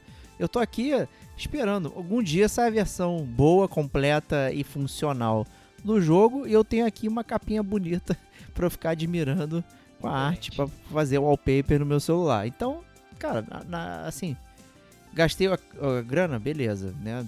Toma aí trouxa, né? Mas pelo menos eu peguei a versão, né, Steelbook. com steelbook com desenho que eu gosto. Trouxa, né? trouxa estilo. com estilo É. e tal. Então a categoria flop do ano realmente ela é muito pessoal, porque depende das expectativas que você tinha com respeito àquilo. É, e se elas correspondiam ou não. Né? E aí isso bate muito com o jogo que eu joguei é, esse ano. É, e não foi né, o, o, Cyberpunk. Eu entendo completamente. Ele foi o flop da indústria. Em tudo que ele prometeu, em tudo que, que foi falado. É, notícias falsas, tudo enganando o consumidor. É, marketing fake, trocando frases, né? primeiro era RPG, depois virou Action Open World Adventure, aquelas coisas todas. Tudo aquilo, sabe? Isso aí é sacaneia totalmente a indústria. Porém, esse não é o prêmio do Gamer Como a Gente, é o prêmio do jogo que você jogou né, em 2020. Né? E para mim, o, o flop do ano foi Life is Strange 2. Caraca, cara. Posso, posso mandar real?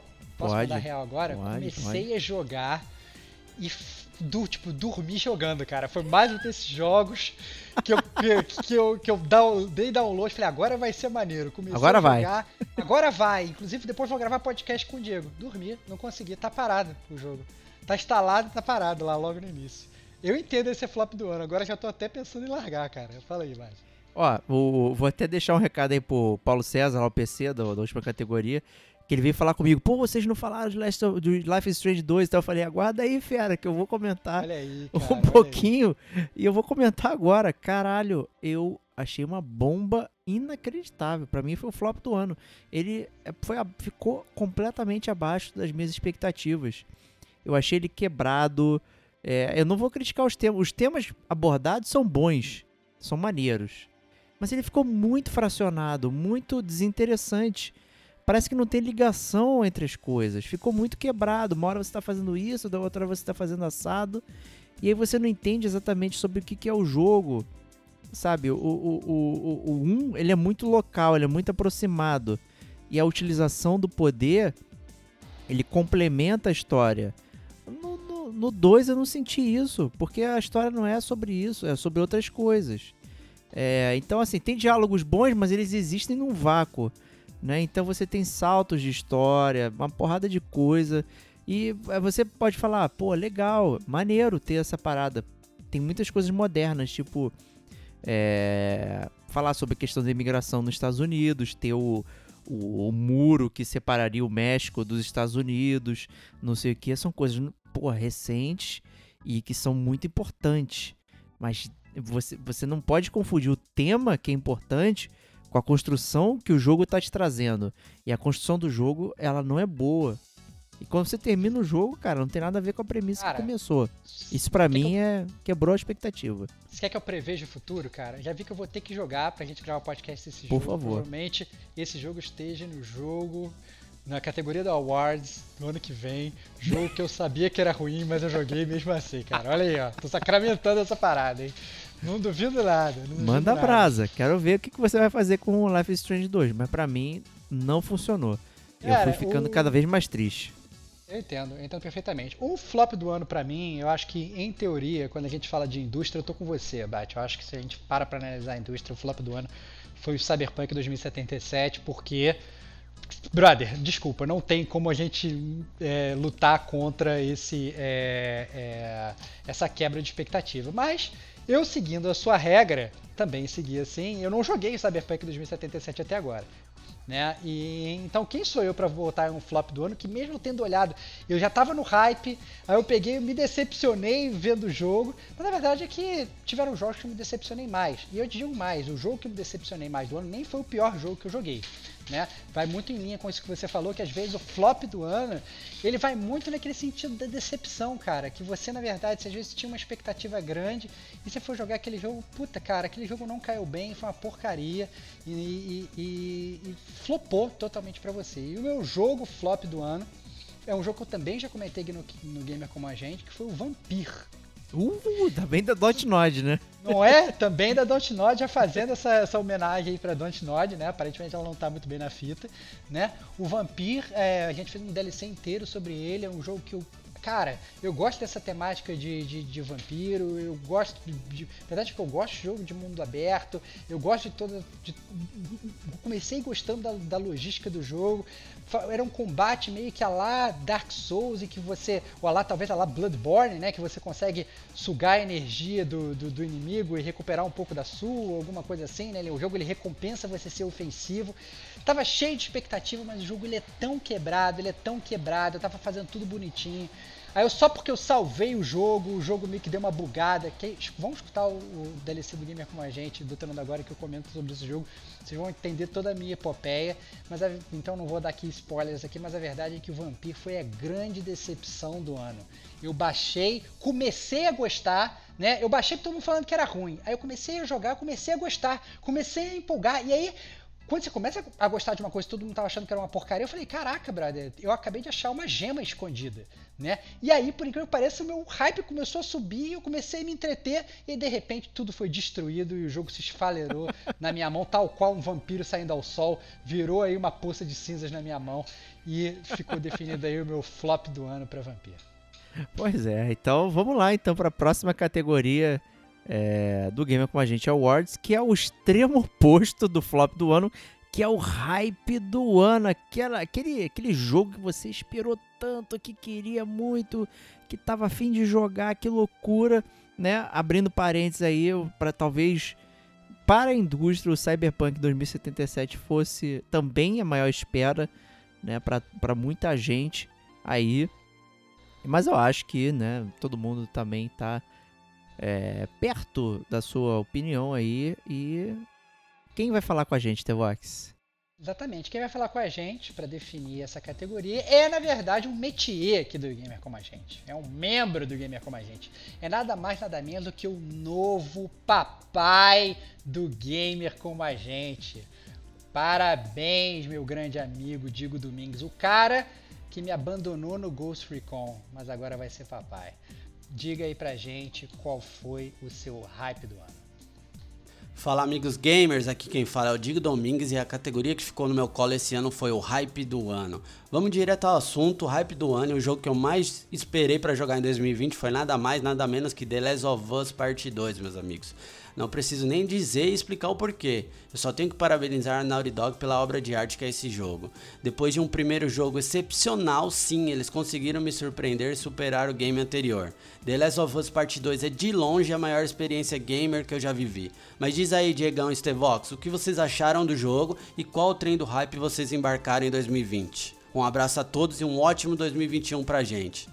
É, manjadão, né? É, Manjadão. cara, um hype esperado, né? Um hype totalmente esperado. Eu diria que, como você bem falou, né, Bate? Eu acho que talvez o hype do ano tivesse aí polarizado entre, é, entre o Cyberpunk 2077 e o Last of Us 2. Eu entendo também isso que você falou, inclusive do hype do ano, ele andar às vezes até de mão dadas com o flop do ano, né? Porque se o jogo for minimamente ruim, ele potencializa a chance desse hype virar um flop, né? É, mas obviamente Last of Us pela, pela série que era, né? Pelo primeiro jogo ser o que foi, né? E por toda a expectativa que, que, que tava aí em cima desse novo petardo aí da Naughty Dog, é totalmente explicável e entendível que o hype do ano fosse esse. É... Fala o seu Vox. Então vou falar o meu, eu vou falar o meu, cara. O, o meu hype do ano é um jogo que na verdade eu não joguei, para ser bem sincero. O Mas quê? eu- Não pode, hein? Mentira, Não pode sim. No game como a gente pode tudo. Eu não joguei esse jogo, mas na verdade é, eu tenho que ser justo, porque esse ele foi um jogo que eu nunca achei que eu fosse me hypar tanto por um jogo, que é um jogo que me fez inclusive fazer uma loucura. Eu Que isso? abri o site da Amazon, eu entrei no PlayStation 5 e eu cliquei em comprar só para poder jogar esse jogo. Mas depois a minha compra deu erro. E Ah, por não. conta disso, eu ele não consegui jogar o jogo porque obviamente a entrega do PlayStation 5 foi totalmente flopada. Então, como que você é, eu, eu diria que isso para mim é a definição do hype. É um jogo que te faz é, abandonar todo o seu planejamento e clicar em comprar num, um console de 5 mil reais, entendeu? Só por conta de hype, de vontade de jogar, é pra mim o hype do ano. Então eu não poderia não falar aqui do remake do Demon Souls, cara. Foi um jogo que quando saiu, pareceu que ia sair o remake, foi um jogo que me ganhou, me ganhou no trailer, me ganhou na memória, né? Só ainda não foi consumado por conta disso, mas foi um jogo que é, fez eu abandonar todo o meu planejamento. Eu cheguei aqui pagando de, não, gamer como a gente, vamos nos planejar, não vamos comprar os jogos da nova Mentiroso. geração, vamos não sei o que, não sei o que. Cara, saiu o trailer, falei assim, foda-se, fui, pum, cliquei, comprei e tal, depois falhou, eu entrei em profunda depressão e acabou que até minha surpresa de gamer como a gente, que eu ia pegar alardeando, ia chegar explodindo, olha aqui, toma na cara de vocês, toma aqui a minha platina nova Demon Souls, todos os meus planos foram totalmente frustrados e eu acabei que eu não consegui jogar Que- o meu grande hype do ano, cara. Que segredo que você guardou, cara. Olha aí, cara, guardado as sete chaves pro Gamer Como a Gente Awards, cara. Muito bom, cara. Parabéns, cara. E, E que você, triste. cara? Que triste, que acontece, cara, acontece. Fazer o quê? Mas será jogado, cara, será jogado. Com Essa é a certeza. grande verdade. Mas e você, Bate? Qual foi o teu hype do ano de 2020? Cara, o meu hype do ano é um jogo que a gente já falou aqui. Final Fantasy VII Remake. Eu não vou fazer enrolação. É, E como eu falei, foram três jogos comprados em pré-venda antes do tempo, né? E o Final Fantasy VII Remake é, foi o único que eu realmente joguei quando ele saiu né, da pré-venda. Muito justo, É muito, muito justo. justo. E, é, cara, é aquilo. É muito importante. É um puta. Puta memória afetiva, uma série de coisas, sabe? Eu não tinha como não estar mais hypado pra ele, né? Ele por pouco, né, pa- passou raspando no flop do ano também aí, Olha pra aí, quem ouviu. olha aí, né? olha aí. né? Mas isso é um problema de design lá, né? Ouça um podcast pra entender por que, que ele passou raspando aí no flop do ano. Então, Final Fantasy VII Remake, o meu hype do ano.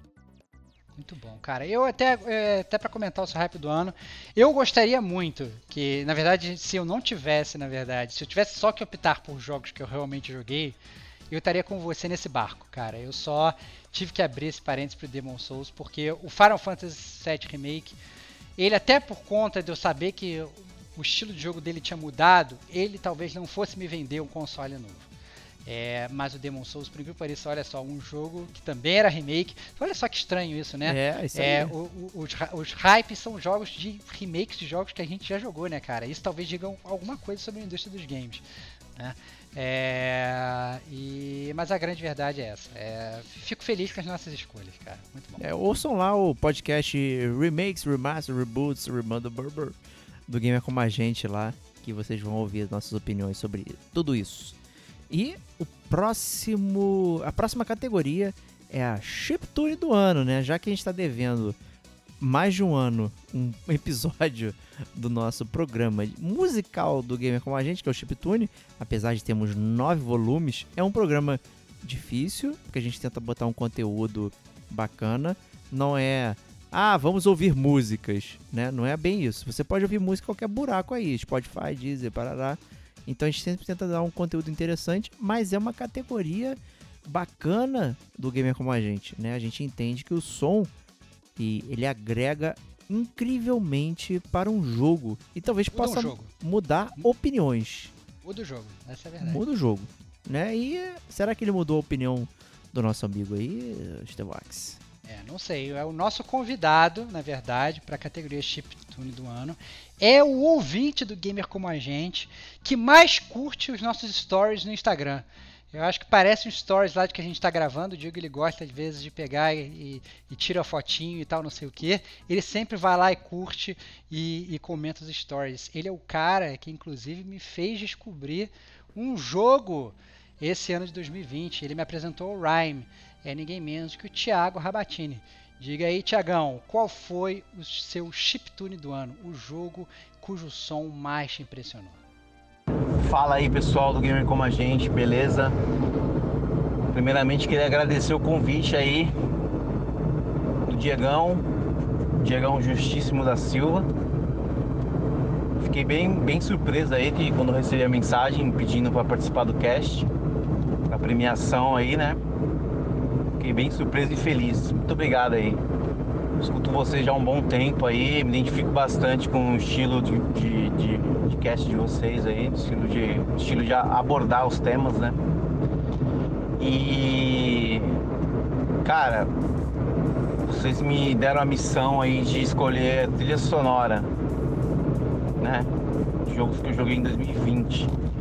Logo 2020, hein, cara, que foi o ano do, de fim de geração.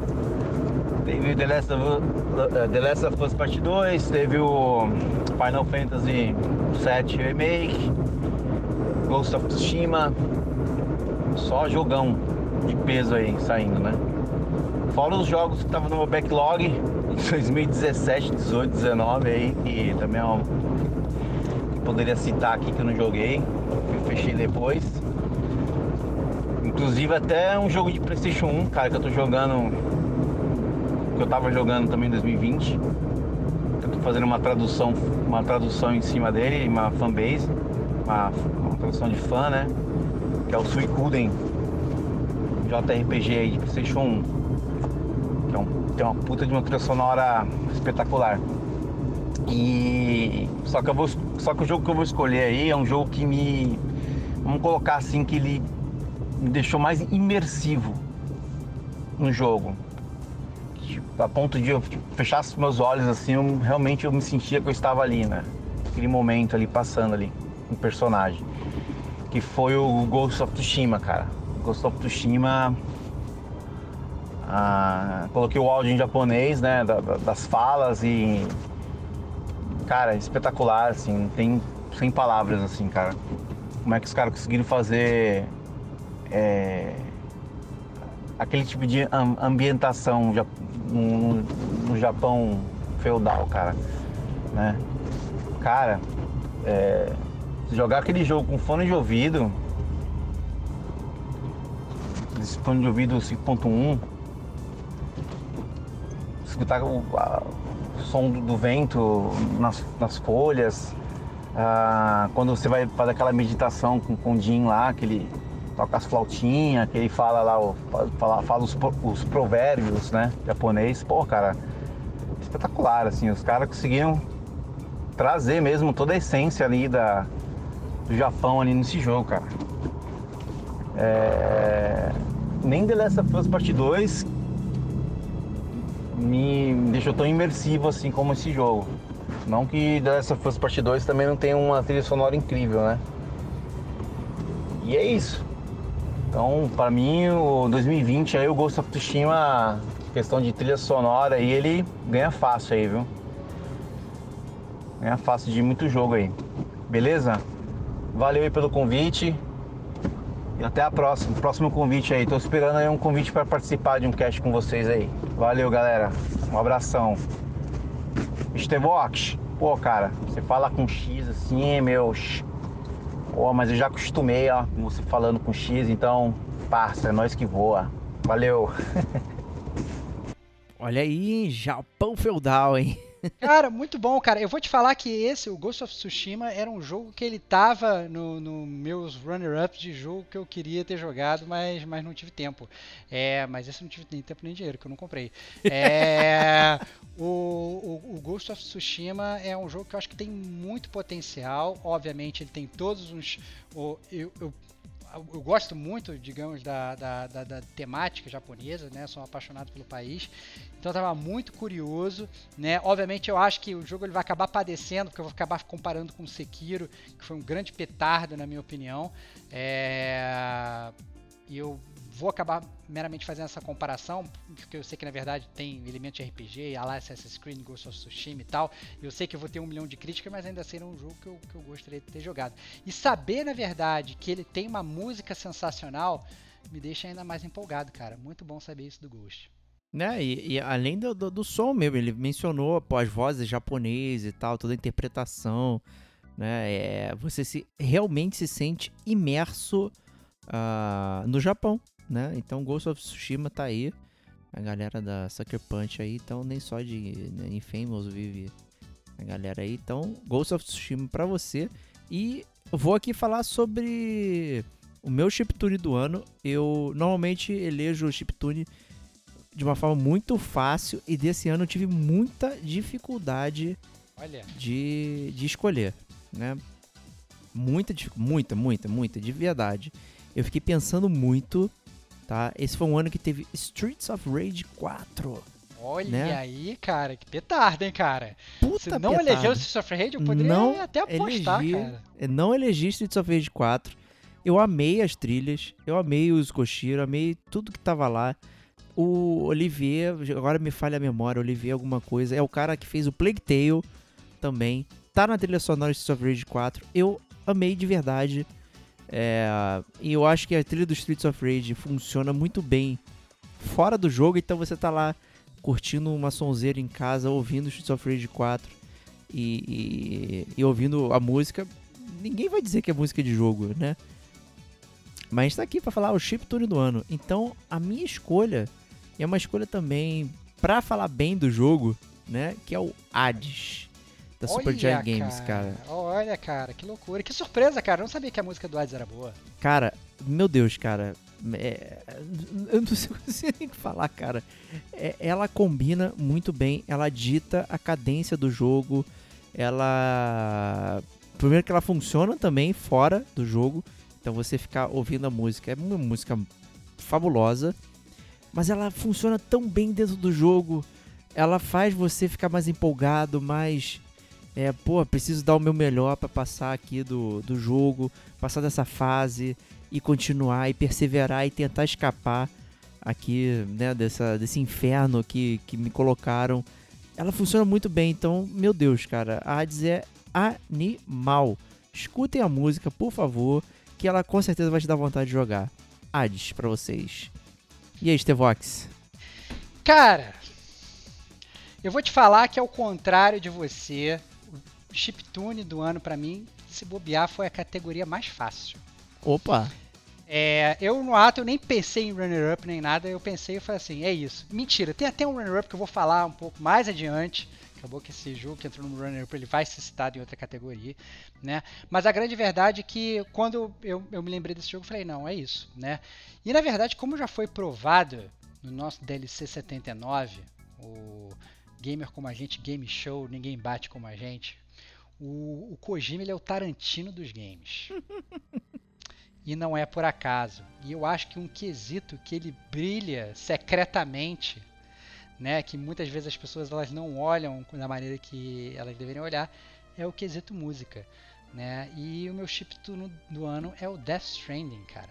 Olha aí. É, eu acho que todo o áudio Death Stranding ele é totalmente fenomenal. Desde as músicas licenciadas, que é, às vezes elas entram em momentos pré-determinados da história, que às vezes está, sei lá, terminando uma missão e você está, sei lá, caminhando, chegando perto da cidade, de repente entra uma música é, licenciada, totalmente temática ali para acompanhar talvez o final da sua jornada. Você tem o seu o seu, é, é, o seu iPod, sei lá, whatever, que você consegue mudar, escutar a música que você quiser durante o jogo. E além disso, você tem é, as músicas criadas especificamente pelo jogo por um compositor é, sueco, que ele é o Ludwig, que não é Ludwig van Beethoven, mas ele é o Ludwig Forsell. Ele, inclusive, ele foi o responsável não só pela trilha do Death Stranding, como também pela trilha do Metal Gear 5 Phantom Pain, que a gente já elogiou aqui. É, inclusive é, também... nesse episódio aí do Ninguém Bate Como a Gente, né? Exatamente, inclusive nesse episódio do, do, do, Ninguém Bate Como a Gente. Então, ele é um cara que, que tem total meu respeito. Eu acho que o, que o Kojima ele escolheu bem aí é, quem, quem lida com as, com as suas trilhas sonoras. Então, de longe, eu achei que o Death Stranding, um dos pontos altíssimos do jogo, é a música do jogo. Eu acho que o, o, o jogo falha em alguns momentos. Eu não vou queimar pauta, porque esse é um jogo que o Diego ainda está zerando. Né? Tentando. Né? E, e, quiçá, e quiçá em 2021 nós teremos o podcast resenha do Death Stranding. Né? Mas é um jogo que, para mim, ele brilha absurdamente no quesito música. Eu vou queimar uma mini pauta aqui rapidamente. Ah, não, lá vem você. Eu sabia, cara, sabia que você Eu amei a música do Death Strand, mas eu não consigo engajar uma coisa com a outra. Então isso, eu fico assim, é, é, é, de forma enfadonha. Você fica no bunker escutando música, é isso? É, eu fico no bunker escutando música, mas eu não consigo jogar o jogo e ficar emocionado com as músicas. Que isso, é isso. que loucura, cara. Que engraçado, cara. Eu achei. Olha como é que gamer como a gente é assim. É né? foda. É, é, nós, todos nós somos diferentes. E eu achei o exato oposto. Eu achei, inclusive, que a direção do jogo aliada com a música, elas andaram de mão dada. Eu achei que quando a música entra, ela entra exatamente no momento certo. E várias vezes eu vi, digamos, sei lá, que o meu objetivo ele estava ali perto de mim e eu fui andando calmamente e não apressei o passo do Sam Bridges só para eu escutar a música toda até o final. Isso é a prova para mim de que a música ela é totalmente perfeita, entendeu? Então é, olha aí, cara, gamer como a gente é. divergindo. É. E isso é a prova de que gamer como a gente é isso aí, cara. Gamer, gamer como a gente é feito de diferença. Justíssimo. Então vamos para a próxima categoria, que é o troféu Mestre Platinador. É uma categoria que a gente elegia para falar qual platina que nos deixou mais feliz fazer. Normalmente nunca me envolvia, porque eu não eu só platinava algum jogo da Telltale, que acabou, né? então não tinha mais nada para falar. É, e a gente transformou naquele jogo que você deu aquele gás a mais, que você foi o extra mile, que não necessariamente você platinou, pode ter platinado também, mas que você foi querer fazer tudo, que se engajou, que ficou ali, que foi absorver o mundo de alguma forma, né? Então a gente transformou o troféu Mestre Platinador é, numa coisa mais completa. Isso aí. Pro Diego poder jogar, né? Tem que Exato, jogar, cara. senão nunca gamer jogaria. Como a gente, gamer como a gente não é excludente, cara. Nós somos totalmente inclusivos, cara. Pode jogar, Diego. Fala aí, cara. Obrigado. Aproveita que você rolou. Não, fala aí não, cara. Fala não, aí. Eu vou não, chamar, eu não. É, você não vai falar nada não. Quem vai falar, na verdade, é o nosso convidado. Como quase eu esqueci dele, porque ele não pode ter esquecido. Nunca. Sabe por quê? Porque às vezes quando você está no escuro, cara, ele pode estar atrás de você querendo te matar, cara. Porque ele é o mestre do terror do gamer como a gente, cara. O Zé do Caixão, cara. A voz mais plácida de todos os podcast gamers de toda a podosfera, cara. Serginho Maquihara. Um alô a todos os ouvintes do GCG, quem fala é o Sérgio Maquihara, que estará apresentando o vencedor da categoria Mestre Platinador do GCG Games Awards 2020, que podemos resumir a completarmos a todos os desafios propostos pelos desenvolvedores do título, sejam eles fáceis, conquistados no tutorial, desafiadores e absurdos também, como dar tiros em os bonecos espalhados pelos cenários, somente com o propósito da gente dar uma olhada no cenário criado pelos criadores do game, né, em questão. Mas mesmo assim a gente teima e vai atrás desses benditos troféus imaginários.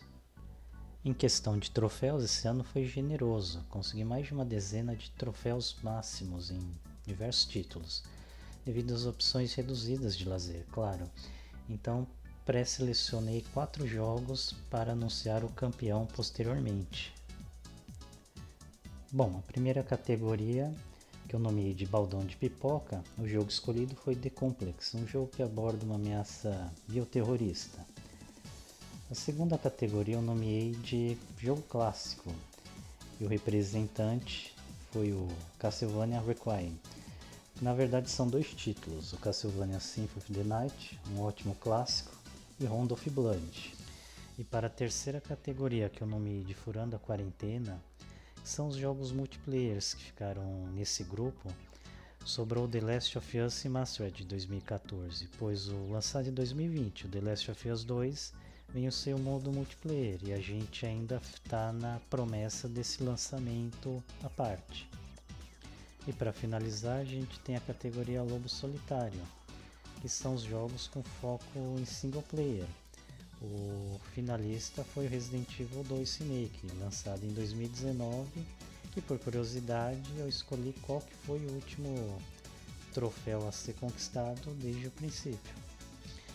Antes de anunciar o vencedor, lembramos que o ano de 2020 foi um ano muito atípico. Rotinas foram alteradas, presenciamos um pouco de caos, algo que lembra Resident Evil, The Last of Us ou até mesmo The Complex. Fomos forçados a vivermos mais isolados dos amigos e famílias, presencialmente. Porém, os games de celulares, PCs e consoles conseguiram quebrar esse isolamento e nos reaproximaram, trazendo muita diversão em vez de momentos de solidão.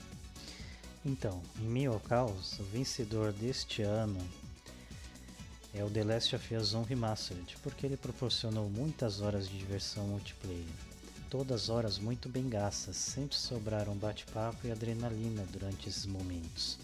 As disputas para as conquistas de alguns troféus sempre estavam acompanhadas com os amigos espalhados pelo estado de São Paulo, Rio de Janeiro, Belo Horizonte e outros estados desse nosso imenso país. Agora eu deixo um até breve, desejando um ótimo 2021 com muita saúde a todos. Olha aí, ele botou um jogo antigo, antigo, né? Olha aí, cara, olha aí. Você achou, você achou que foi roubo, cara? Não achei que foi roubo, não achei que foi roubo. É, eu lembro dele ter tá jogando recentemente aí, até o recentemente fake, né? Já tem alguns meses atrás aí o Last of Us 1. É, achei interessante ele ter colocado e, e, e, ele justamente ter feito esse foco uh, do multiplayer e tudo mais.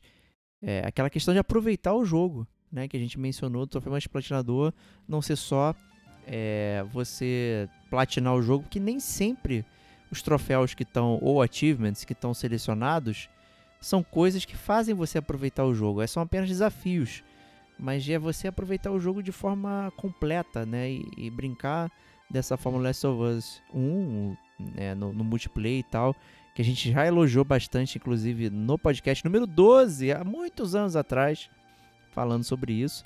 É, é uma coisa que engrandece muito o, o jogo, né? Então, muito bacana. E eu confesso que para mim foi uma surpresa, não esperava isso do Serginho, não. Eu também não esperava, cara. Muito, muito legal, cara. Ver. E, e, obviamente, assim, quando a gente para pra pensar no Last of Us Parte 1, né?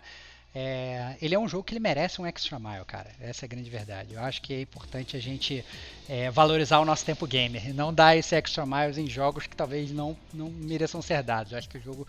Eu, eu já fui muito esse, esse platinador é, que, que, corre atrás de um milhão de jogos, né? Eu do meu, do, meu, do alto das minhas 138 platinas que eram para ser muito mais, era para ser muito mais, é, não consigo jogar mais que nem antes, né? Eu eu já joguei, já platinei muito jogo ruim. Hoje eu tento minimizar isso e botar um pouco mais de qualidade. A verdade é que o, o Last of Us Parte 1 com certeza é um jogo que merece isso. É... Mas fala aí, Diego, fala você é, primeiro, cara. Eu quero saber qual foi o jogo que você deu o seu extra mile, que você fez tudo que você queria fazer e só largou ele quando você falou: é isso, me sinto um gamer completo, só depois de ter zerado. Eu acho que muita gente, depois de tudo que eu falei, esperaria que eu falasse: ah, Final Fantasy VII Remaster, né? Pô, fiz todas as sidequests, né? Voltei, brinquei, só não fiz o hard mode e lá tal, mas fiz tudo, não sei o que. Porém, inacreditavelmente, não foi o jogo que eu quis dar o extra mile, que, que realmente me engajou dessa forma. Muito interessante. Foi o jogo Control. Né, olha, cara, que loucura, cara. Olha só. E olha que esse é um jogo de vídeo opiniões, cara. Tem muita gente opiniões. que tem muita gente que tem um gosto muito parecido com o meu que odeia Control, cara. Olha aí, cara. Eu amei e amo o ambiente de Control. Então, o Extra Mile foi. Caraca, eu preciso. é, Olha, é muito controverso com as próprias coisas que eu falo, né? Eu preciso ler mais um documento, eu preciso ver o que aconteceu. Eu preciso ver o que aconteceu com a, com a parede de post-it, com o banheiro que foi embora, com, com- com tudo aquilo que o universo do Control gera. Eu queria saber mais um pouquinho. Eu adorava ficar investigando tudo ali, ler mais um documento, ver mais uma parada e ficar tentando eh, desvendar o que, que era aquele ambiente, sabe? Então eu amei Control nesse sentido, né? A gente, eu, eu fiz um podcast com a Kate lá no início do ano, né? Falando sobre isso. É, ele tem prós e contras o jogo, né? E, mas, caraca, mano, que puta experiência que foi Control. Eu amei aquele mundo, amei o mundo. E é por isso que eu queria ficar cada vez mais buscando coisa ali dentro. Por isso, Control pra mim. É, é isso, cara. Eu entendo perfeitamente o que você está falando. É muito bom a gente se sentir imerso no universo de videogame, querendo fazer parte, querendo vivenciar aquilo o tempo todo. Eu acho que exatamente essa é a. A gente foi a fundo nessa categoria, cara. Eu gostei de ter transformado essa categoria numa categoria mais profunda.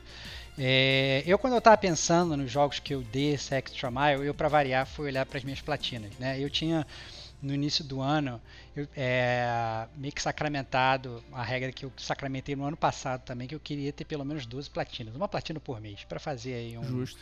um, um, né, um- digamos, fazer uma média. E a verdade é que chegou no meio do ano, eu tinha, sei lá, uma ou duas. Eu falei, cara, eu vou ter que dar um extra mile nesse segundo semestre para conseguir as minhas platinas. Inclusive eu tive que revisitar jogos que estavam talvez um pouco perdidos ali, mas estavam ali quase ali para conseguir bater a minha meta. Eu inclusive consegui bater 14. Eu inclusive acabei transcendendo a minha meta.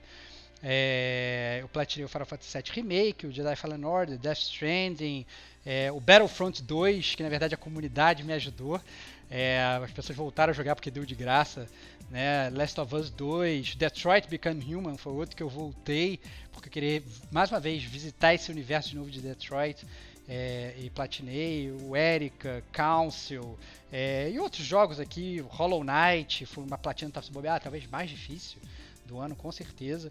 É, platinei jogo de Lego, platinei o Rhyme, Infamous, Tesla Grade. Olha aí, cara, jogos Ah, tu gostou do Tesla Grade? Abrindo um espaço aqui, cara. Cara, o Tesla Grade, ele é um jogo que ele ele como plataformer, ele é maravilhoso, tanto que eu quis pegar todos os secrets do jogo.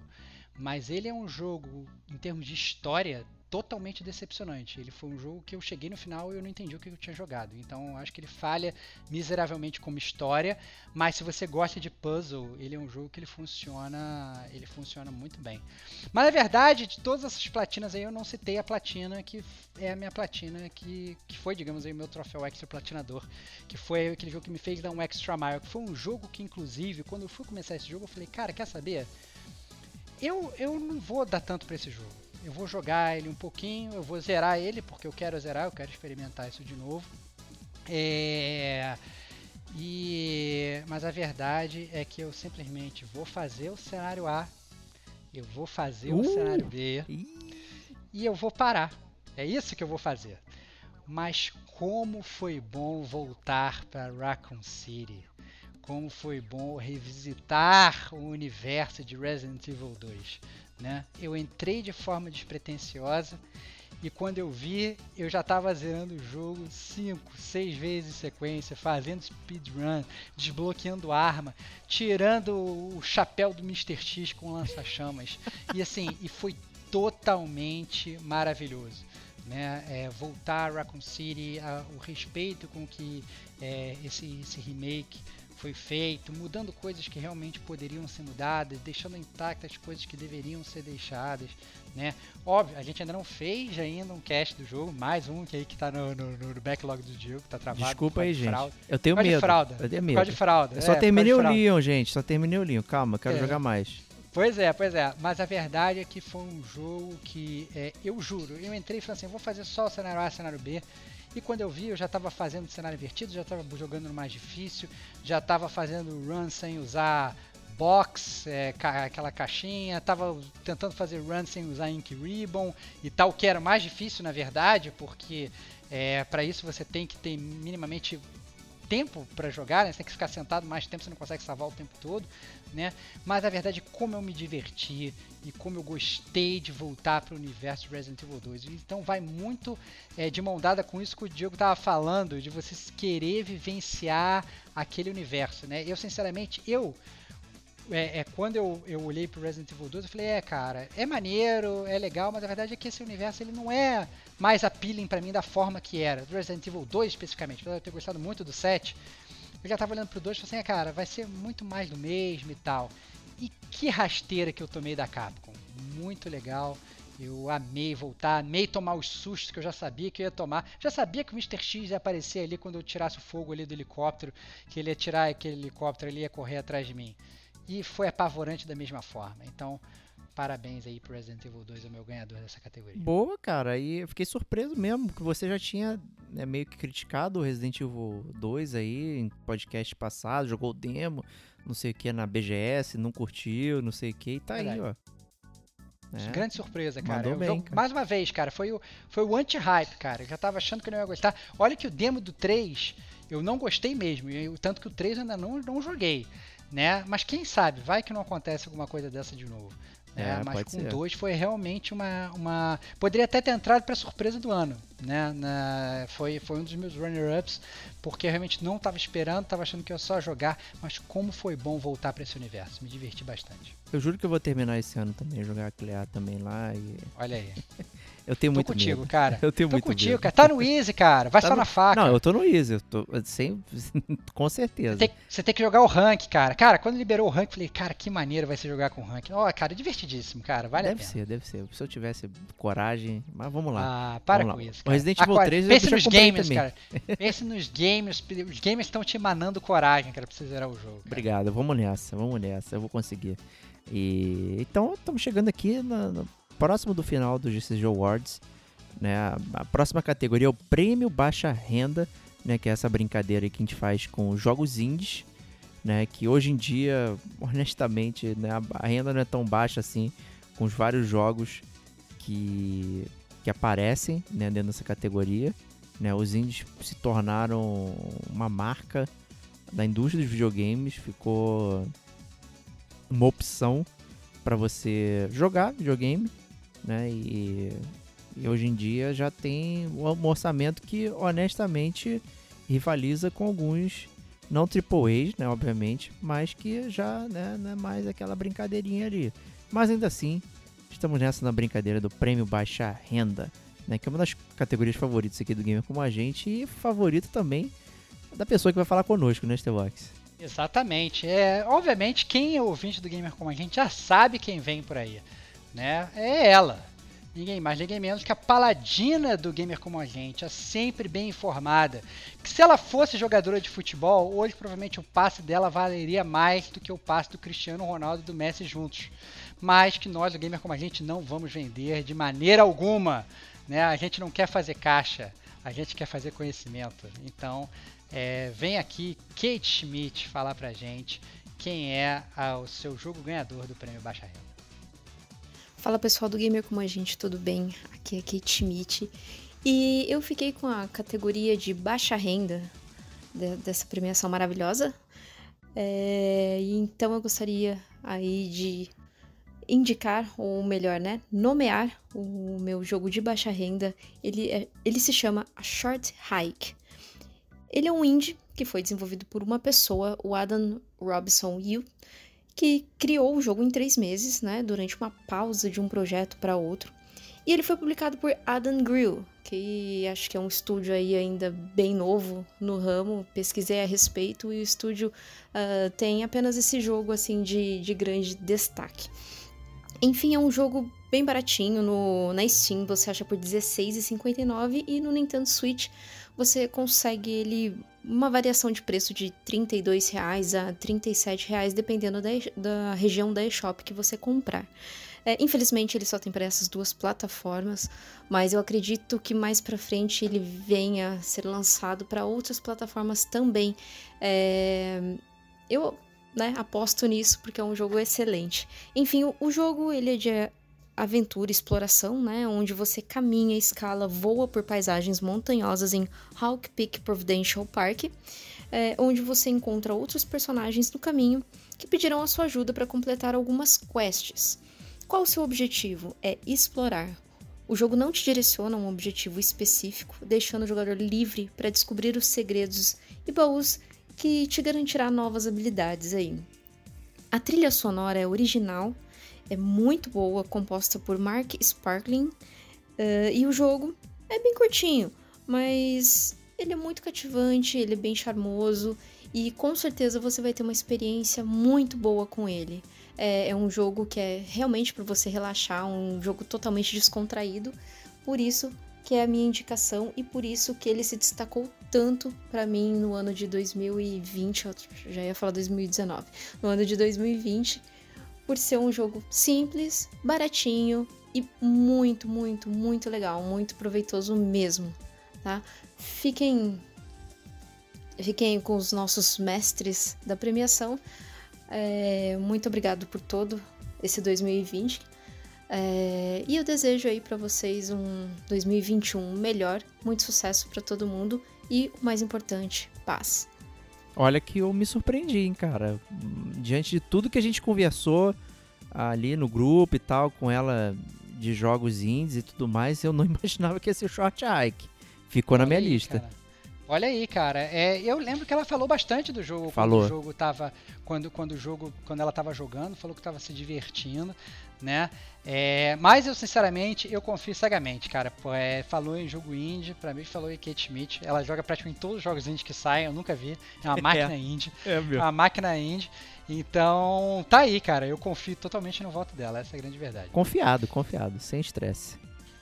É, o meu voto, na verdade, para essa próxima categoria é, é para um jogo que, na verdade, e olha só, ele é um roubo parcial, Bate. Hum, olha aí, hein? Ele é um roubo parcial porque eu tentei jogar ele em 2019.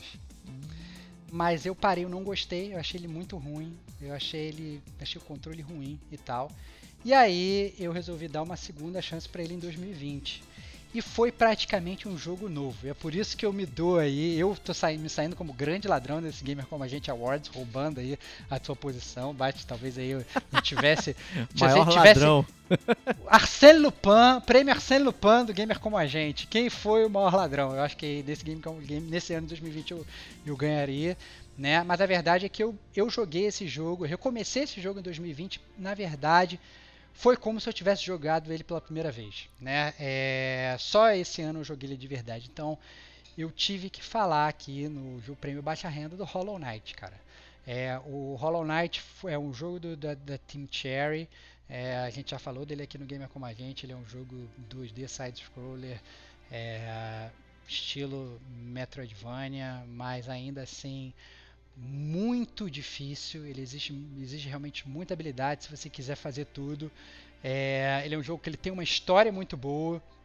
Ele é um jogo que ele tem uma música excepcional, tanto que ele seria o meu chiptune do ano caso não existisse o mestre Kojima com seu Death Stranding.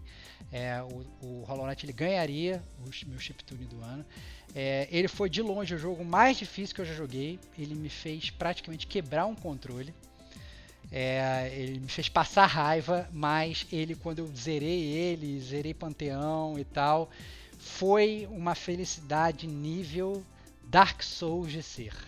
É, foi uma libertação, fui eu arrancando as minhas correntes aí e me tornando um cavaleiro oco. Me diverti muitíssimo com, com Hollow Knight. Foi, ganhei meu prêmio Baixa Renda de 2020.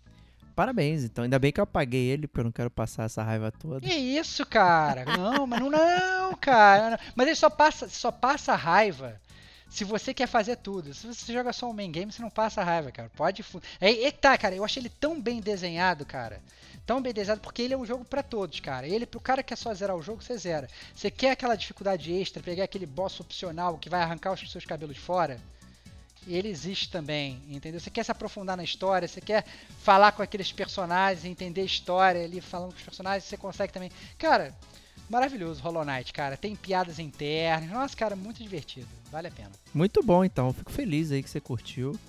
Espero É, que algum dia você volte, cara. eu Faça como eu, cara. Eu, é, pense na minha história gamer com Hollow Knight, cara. Eu Ah, comecei, não clicou, eu voltei e tá aí, cara. Se tornou meu prêmio. Pode ser uma próxima 2020. categoria, né? Jogos que demos uma segunda chance aí, hein? Olha aí, já fizemos um podcast sobre isso. É, pois é. É, eu acho que o prêmio baixa renda talvez seja a categoria que eu mais curta aí. A gente separa dessas duas formas, né, até pra brincar, porque normalmente o, Game of the Year, muitas publicações ganha, né, o jogo AAA, ganha, né, o jogo que teve maior venda, maior marketing e tal. É, então se a gente consegue separar assim pra falar de um jogo que também marcou nossos corações, né, estamos aí é, para falar. E, cara, eu jogo muito Índia, isso é fato. Eu também, eu tô junto com a Kate, a gente debate É muito. verdade. Vocês, né? vocês competem pelo, pelo, pelo prêmio de Indie Gamer, cara. Essa é a É. grande verdade. E, assim, em termos de. Pô, tem muita coisa interessante, preço menor, o tempo requerido para você ficar imerso também é menor. É, a gente sai mais satisfeito de uma forma. Então, assim, eu jogo pra caramba. Porém, o meu jogo é, do ano, baixa renda aí, ele tá até desbancando um outro jogo que já foi meu prêmio baixa renda aqui. é, que foi o Dead Cells, alguns anos atrás. E meu prêmio baixa renda desse ano é Hades. Caralho, Olha, que cara. jogo absurdo, gente. do Nomeado duas vezes por você Duas no vezes, Gamer cara. como a gente, cara. Olha lá. Cara, ó, tem uma coisa que eu odeio é jogo roguelike. Me irrita, fica aquele negócio, você não tem a sensação de evolução, não sei o quê. Aí veio Dead Cells, né? Caraca, Dead Cells, porra, maneiro. Ainda tinha uma, um pouquinho de Metroidvania ali, de ter uma evolução mais fixa, que essa evolução influenciava de como você navegava no cenário. Porra, maneiro, jogabilidade fantástica. Então, valia a pena você ficar repetindo, morrendo e continuando. E aí veio o Hades, cara. Porra, Hades tem tudo isso. Mais história, mais música, mais cenário, mais gráfico, mais. Caraca, gente do céu, eu não consigo parar de jogar Hades. É absurdo. É absurdo. É. É a história lá dos Agreus que precisa fugir, né? Do Tártaro, né? Cujo pai é o famosíssimo, né? Rei dos Mortos lá, o Hades, né? E você precisa fugir dali. Então você tem inúmeras runs para escalar, né? Desde do, do Tártaro até chegar lá em cima, né? Passando por todas aquelas regiões do inferno, é, do inferno grego, né? Diga-se de passagem. E toda vez que você morre, né? Você renasce de volta ali no Tártaro e tal. Só que cada vez mais você vai conseguindo mais um pouquinho, né? Chegando mais perto. E toda vez que isso acontece, você libera um pouco da história, um pouco dos personagens conversando, um pouco da- das galera te sacaneando. Pô, de novo, tu tá tentando, não consegue, né? Não consegue, né, Moisés? Consegue, né, Moisés? Muito e, e, assim, é- cara, é absurdo, gente. Nossa, e tem muitas formas de jogar o jogo. Né? Você vai começa a liberar as armas e as armas são diferentes, muito diferentes entre si. É, então elas funcionam bem contra certos inimigos e mal contra outros inimigos. E você tem que pesar muito bem porque você não conhece o jogo. Né? Então você começa a avançar. é, aí você tem primeiro lá uma sessão. E aí ela, pô, ah, legal. Se eu usar aqui, por exemplo, o arco e flecha funciona bem. Mas de repente a segunda sessão do jogo já não funciona bem. E aí tu morre, aí tu tem que ficar pesando. Pô, vou tentar usar então uma espada que funciona bem na segunda sessão. Mas eu já conheço a primeira já sei como gerenciar os inimigos ali. E aí você vai trabalhando, cara. Pô, é muito maneiro, cara, que jogo. Uma pena hoje que ele só tem pra, pra Steam e Switch, né? Vamos esperar pra sair para outras Pra outras plataformas. plataformas. Né, mas os jogos da Supergiant, cara, são animais. Quem não jogou, cara, tem que jogar Bastion, Transistor, o Pyre. E agora o Hades, cara, é demais, demais, sério. Absurdo. Eu não sei nem mais o que falar, cara. É, vão jogar, por favor. E com isso, vamos para a categoria Master aqui do Gamer com a gente, que é o Game of the Year. O GOTY, o jogo que explodiu literalmente a sua cabeça, ficou sem cabeça, ficou a mula sem cabeça, ficou o cara do Dead Cells, que é só corpo, né? não tem mais nada, é aquilo, né, Stevox? Muito bom. E para brilhantar essa categoria do Gamer Como a Gente, a nossa última categoria do nosso Gamer Como a Gente Awards, ninguém mais, ninguém menos, não é nem um, uma pessoa só, cara. Olha só que barato, cara. A gente resolveu chamar o podcast apadrinhado pelo Gamer Como a Gente, o Player 1, como eles se autodenominam, o, o Saints Row dos podcasts, muito cara. Com isso, cara. Muito bom, cara. Então, solta a voz aí, Vitão e companhia. Qual foi o jogo do ano para vocês?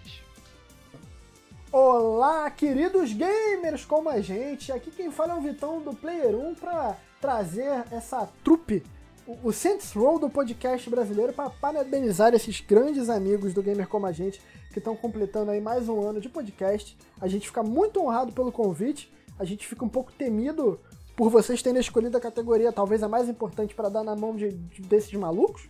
Mas tudo bem. Hoje nós trouxemos aqui a equipe completa e até o Pedrinho, que, que não está mais na mesa, para falar aqui nos melhores games que jogamos em 2020, não necessariamente lançados em 2020. O nosso game de 2020, com o Player 1 e consenso é uma coisa que não combina, a gente vai simplesmente cada um falar o seu e o que for falado mais uma vez ganhou. E eu até já sei qual vai ser, então vou deixar eles por último. Então, já dando aqui meu parabéns pra galera, obrigado por receber a gente sempre de forma muito carinhosa. Vocês são muito fodas, é uma grande referência do podcast de game no Brasil. E cara, o meu game de 2020 foi Assassin's Creed Valhalla, porque primeiro que marcou um momento profissional, Peru e tudo mais, e eu gostei muito da história, principalmente fora do Animus. É, pela primeira vez em muito tempo eu me vi pegado mais na história externa do que na interna, vamos dizer assim, do Assassin's Creed. E foi para mim o jogo de 2020, pelo menos é o jogo que eu vou levar quando eu pensar em 2020. Falando dele que não é mais, infelizmente, ele abandonou o Player 1 pela vida acadêmica, é o Cazuza Reverso. Ele é o, o Pedrinho, que não está mais na mesa, mas para parabenizar o pessoal, ele veio aqui. Pedrinho, dê seus parabéns aos nossos padrinhos do podcast e também diga aí qual é o seu jogo de 2020. Galera, nesse momento a gente teve um problema na gravação e perdemos o Pedrinho falando que o jogo favorito dele é o Red Dead 2, tá? É, pedimos perdão, a gente estava emocionado com o momento da festa e, pelo visto, o nosso programa de gravação também. Segue o cast. E Pedrinho, o que para você, em poucas palavras, faz Red Dead marcar o seu ano? Cara, eu acho que a imersão. O jogo, o mundo do jogo é muito vivo e eu me importo muito com cada personagem que tem ali dentro. Perfeito, perfeito. Nosso mais novo membro, Doug, seu jogo do ano e seus parabéns a nossos amigos primeiro dar aí o, o parabéns é, pro gamer como a gente, é, que venha mais anos aí é, com vocês contribuindo para o podcast. E o meu jogo do ano passado, assim, com toda certeza, foi. Com toda certeza, mas nem tanto, que eu fiquei na dúvida real. Tipo, eu fui pro jogo. É, não esper, esperando só que ele tivesse. É, que ele fosse um bom hack and slash e sair com um jogo que fala é, sobre é, o que é ser humano, onde que é, começa, onde que termina a humanidade, até onde que uma máquina pode ser, pode se tornar é, tão parecida com, com um ser humano e isso, essa, essas questões que o jogo aborda, essas questões filosóficas, me prendeu bastante, cara. Me prendeu tanto que eu joguei no Game Pass, no Xbox One e comprei no PC para fazer os outros 25 finais, né? Porque o jogo tem 26 finais. então eu fiz questão depois de comprar para jogar o, o, o resto do jogo inteiro. Perfeito, perfeito. Coutinho. Bom, galera, primeiramente queria parabenizar a galera do Como a Gente. É uma honra estar participando aqui, é a minha primeira vez de estar participando vocês. E eu queria falar que eu tentei, tentei muito, escolher, é, ter outra escolha. Joguei em 2020 Red Dead 2, eu joguei Monster Hunter World Iceborne, os jogos em mas eu tive que escolher The Last of Us mesmo, galera. The Last of Us é foda, por mais que eu tive alguns problemas com o jogo, eu ainda prefiro muito mais o primeiro do que o segundo. Mas The Last of Us é aquela coisa, né, cara? Você termina o jogo e, tipo, o coração apertado e, e, meu, pra mim, poucos jogos conseguem alcançar esse nível, tá ligado? Perfeito, perfeito. Guizeira. Bom, primeiramente queria parabenizar a galera do Gamer como a gente. Realmente, como o Vitão falou, vocês são referências para nós e, pô, muito, muitos anos de vida e muito sucesso. E continuem fazendo, representando bem a podosfera brasileira de games. E meu game do ano é. É difícil, né, escolher um jogo só com tantos monstros sendo lançados. Mas eu vou ficar com Ori and the Will of the Wisps, que é um jogo espetacular, cara. E eu fico, eu fico sem palavras para definir um jogo tão majestoso. Eu acho que majestoso talvez seja, seja a palavra correta para definir ele. Aproveitando que o Pedrinho falou, é, ele chegou aí no meio, no meio não, né, no começo da quarentena. E, pô, incertezas, medo, ansiedade, tu pega um jogo desse para relaxar e, puta, cara, para mim foi a melhor coisa. Personagens cativantes, história boa, jogabilidade e ambientação maravilhosas. Não podia ser outro. Ori and the Will of the Wisps é meu game do ano. Lelo? Cara, meus parabéns. O gamer como a gente, tanto tempo no ar assim, fazendo um trabalho tão foda. E Stevox, Kate, Diego, assim, todos estão de parabéns e, e, as portas sempre abertas no Player 1. Cara, game do ano é chovendo molhado. Pra mim, The Last of Us 2 não é só o melhor jogo de 2020, não é só o melhor jogo do PS4, pra mim é o melhor jogo da geração. É, é bom, espetacular. Pra mim, não tem dúvidas. Kinho, qual é o seu The Last of Us do ano? Ah, é o 2, né? É o parte 2 aí.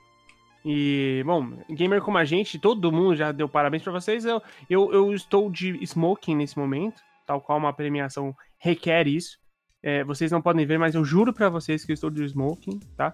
E estou aqui com um, uma taça de champanhe para comemorar essa data de vocês. Parabéns, tá? Pelo, pelo aniversário. E, e que incrível que vocês tenham convidado a gente. Obrigado de verdade. É, Bom, não teria como ser diferente. Assim, é, eu, assim como o, o Victor, a gente até busca, pô, será que eu não joguei outra coisa que tenha sido assim mais incrível ou tão incrível quanto e tudo mais? O ouvinte não sabe que o nome do, do Coutinho é Vitor. Você sabe. Ah, perdona, perdona. Então eu quis dizer o Coutinho. Então, e eu, eu concordo com ele, porque às vezes a gente quer sair um pouco do óbvio, né? Mas não vou ter eu não vou conseguir sair do óbvio, porque The Last of Us Part 2 é disparado o jogo mais incrível que eu joguei em 2020. É disparado o jogo mais incrível que eu joguei é, desde muito tempo. E então eu acho que não, não, não tenho como fugir um pouco disso, né? É, The Last of Us é, é, é muito, muito, muito foda se, se fosse um pouco, se fosse resgatar um pouquinho antes, porque eu joguei ali entre 19 e 20, eu estava jogando o Breath of the Wild, tá, ele, ele, ele perderia, mas como o Breath of the Wild tem a, a, eu tenho essa licença poética de colocar ele de 2019, porque foi quando eu joguei, não tem condição, The Last of Us Parte 2 em 2020 é, é disparada a maior experiência que eu tive no videogame. Perfeito. Então, galera, obrigado pelo espaço. É incrível estar aqui nesse momento. Olha, a gente não vê a hora de gravar de novo com vocês, de dividir esses momentos aí na, na podosfera dos games. Aqui quem fala é o Vitão, cara. Parabéns, gamer como a gente, e até a próxima. Bom, né? Qual foi, na, nas palavras deles mesmo, qual foi o The Last of Us desse ano é. que venceu? exatamente, cara, exatamente. Eu vou até pegar, na verdade, a, a resposta deles é, e já vou puxar a minha. É, eu acho que essa categoria é uma categoria injusta esse ano de 2020. Porque, na minha modesta opinião, não teve, mas nem de perto, nenhum jogo lançado que fez 10% do que o The Last of Us 2 parte The Last of Us Parte 2 fez. Eu acho que ele é um jogo que ele transcende o que é um jogo de videogame. O desenvolvedor, a Naughty Dog, eles literalmente eles brincam com os seus sentimentos. Você entra num jogo querendo amar um personagem, você termina odiando. Você entra num jogo querendo odiar outro personagem, você termina apaixonado. Ele aborda temas super relevantes para nossa sociedade. Ele apela para uma jogabilidade clássica que todo mundo já está careca de conhecer, mas sem deixar de inovar. Ele tem erros aí como qualquer jogo? Tem, é verdade. Ele tem erros como qualquer jogo, mas até as falhas dele elas não são suficientes para tirar, na minha modesta opinião, o troféu de The Last of Us Part 2 de jogo do ano. Eu acho que ele é um jogo, como o Diego falou no, no nosso podcast, na, na, nossa primeira categoria aí, fazendo aí um, um pequeno apanhado que o próprio Diego falou na primeira categoria de podcast do ano, né? Falando um pouco do nosso podcast do Last of Us Parte 2, o nosso podcast Last of Us Parte 2 ele foi muito reflexo do que foi o jogo pra gente. Foi um podcast que demorou 3 horas de duração, muito longo, terminou com a gente com lágrimas nos olhos, né? É, isso mostra o quão poderoso esse jogo foi. Eu acho que foi um petardo que é, ele transcende o que é um jogo de videogame. Eu acho que é, ele poderia ser considerado assim o concurso porque não dá para competir com ele, na minha modesta opinião. Depois você decide aí, qual vai, qual foi o jogo do ano e tal, né? Porque ele, ele passou acima do que, do que é um, um jogo de videogame em termos de é, produto. Essa é a verdade. E eu queria concordar com você, mas não vai ser o meu campeão do ano. Não acredito, cara. Não É, acredito. É, pois aí. é, cara. Eu concordo com tudo que você falou. Acho que foi maravilhoso. Acho que ele foi maravilhoso no sentido de você poder é, dividir as experiências com outras pessoas e, e poder conversar e poder, sabe, amar, odiar e, e, e passar por esse carrossel de emoções, né? Dentro de uma jogabilidade ok, né? Que a gente já estava acostumado, como você falou, dentro de é, um quarto de pano, né? Aquela, todas aquelas brincadeiras que a gente já fez. E, e eu confesso, foi difícil eleger também o jogo do ano, sabe? Dentre os 41 jogos que eu joguei esse ano, realmente houve alguns que, que lutaram ali bastante pra estar tá ali no Game of the Year. Acho que teve muita coisa boa que eu joguei especificamente. É, mas o Last of Us 2 foi aquele jogo que eu joguei, vivi aquilo e parei. Eu não quero mais viver aquilo. Não tenho desejo sabe? É, foi muito intenso e muito complexo e já joguei tudo fora, já falei tudo que eu tinha que falar, já vivenciei, já chorei tudo que eu tinha que falar ali, de chorar e de conversar e tal. Eu não consigo, não, não me vislumbro vivenciando aquilo novamente, porque eu, não vai ter o mesmo impacto. Né? Você vivenciar aquilo uma segunda vez é, vai perder. E eu não quero perder, eu quero ficar com aquilo para sempre. Porém, teve um jogo, né, que é, eu perdi. Né, eu joguei muito, 30 horas talvez. Eu perdi o save e voltei novamente. E ele me fez refletir mais ainda. Pensei em várias coisas, mudei. Ele me fez ficar muito introspectivo reflexivo com a própria realidade. E esse jogo se chama Disco Elysium, que foi uma puta experiência nesse ano pra mim, cara. É... Ele, pra mim, foi um jogo completo e complexo, né? Ele tem a música, foda, pum, né? Não entrou no chiptune do ano, porque ele, ele eu acho que ainda falha em alguns momentos, porque tem silêncio, momento de silêncio, mas acho que isso também é, é de propósito.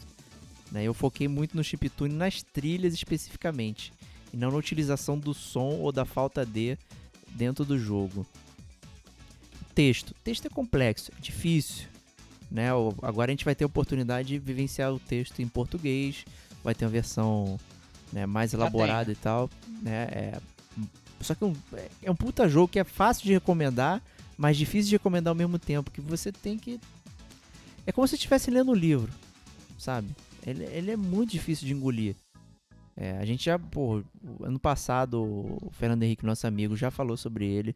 Eu já comentei várias vezes aqui, a Kate também entrou no top 10 sidekicks lá, né? no- com, com o nosso amigo lá também, o Kim Katsuragi. E, cara, o, o Disco Elysium foi um jogo que fez refletir muito sobre quem você é na realidade e como você percebe ela. Porque ele, ele se auto-intitula um Detective RPG, né? Um detetive RPG, um jogo, mas ele é muito mais do que isso. Muito, muito mais. É, Então, galera, quem não tem o domínio da língua inglesa e tal, aguarde aí a versão Full Master chegando em português BR, né? Vai ter, já tem a versão normal, mas vai chegar a versão Full Master. Experimentem esse jogo, né? Caso seja o estilo que vocês gostem, né? Porque ele é bem específico também. É um RPG tradicionalíssimo de dados, né? Não tem ação nenhuma, né? Tudo que você faz no jogo rola Sorte. dado. É sorte. Tudo sorte. Tudo, Tudo sorte. sorte. É, Você, você não existe, essa é a grande verdade. No Disco Elysium eu achei engraçado isso porque não existe habilidade mecânica. Não tem. Né? Não tem. Você quer fazer qualquer coisa, seja da coisa mais bunda até a coisa mais impossível, você vai dar um clique no teu mouse, vai rolar um dado virtual e vai te dar um número. E na verdade quem vai decidir para você é esse número, se você consegue ou se você não consegue. Então ele é muito tradicional nesse sentido quando a gente fala de RPG. Né? Quem já jogou RPG de mesa sabe muito bem o que eu estou falando. Mas a grande verdade é que eu entendo essa, o seu voto, cara. Eu acho que os votos de, de, de Game of the Year sempre são votos muito pessoais, né? Qual foi Sim. o melhor jogo do ano para você? Né?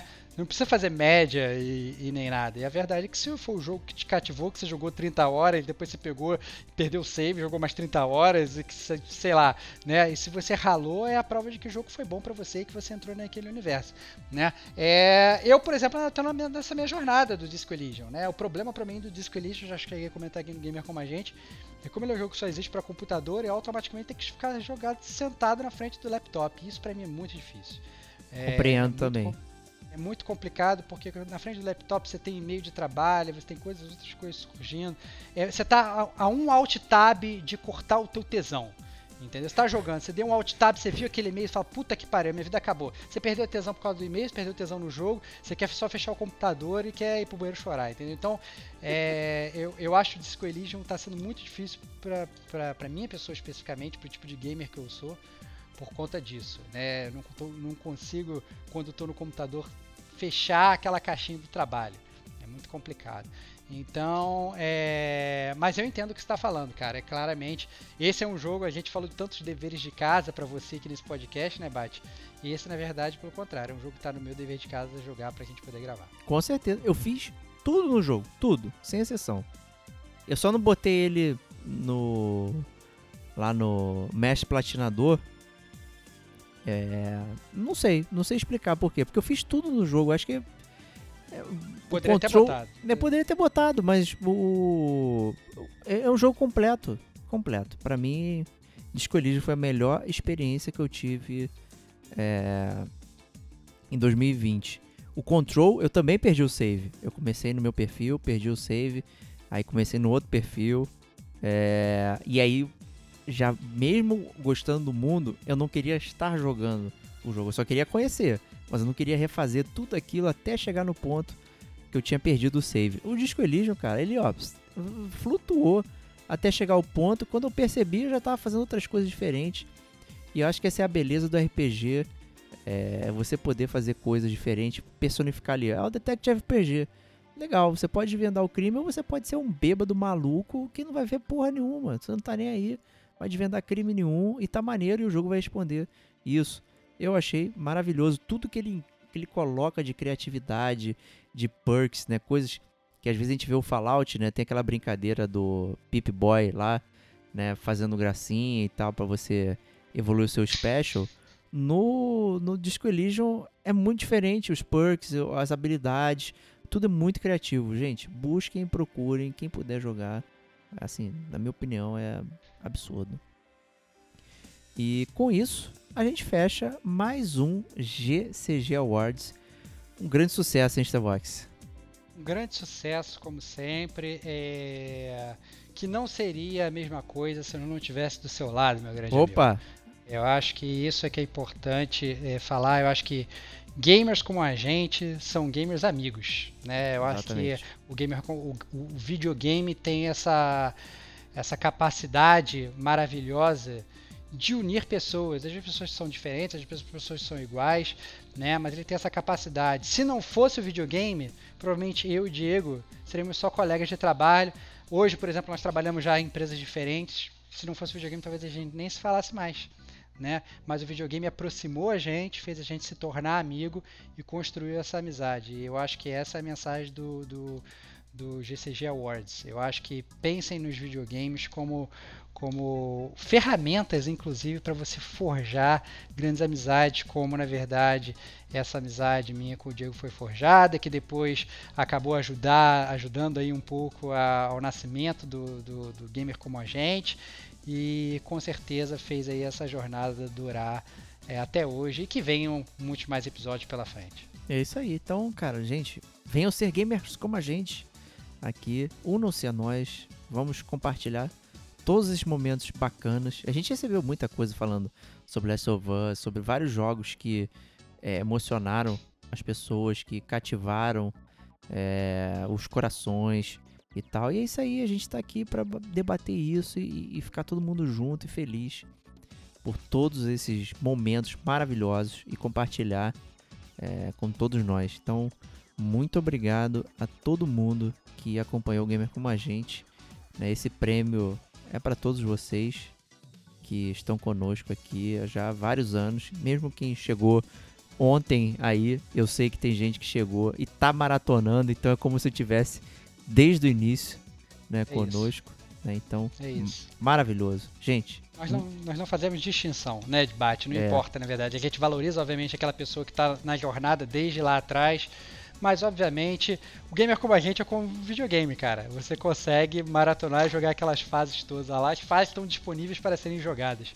Né? Então é muito legal a gente ver também essa perseverança, não só da pessoa que acompanhou todos esses anos fielmente, como também daquela pessoa que chegou agora e faz questão de acompanhar, inclusive, o passado. Né? Nosso podcast evoluiu muito desde da, da primeira temporada, digamos, né? desde o primeiro Sim. ano.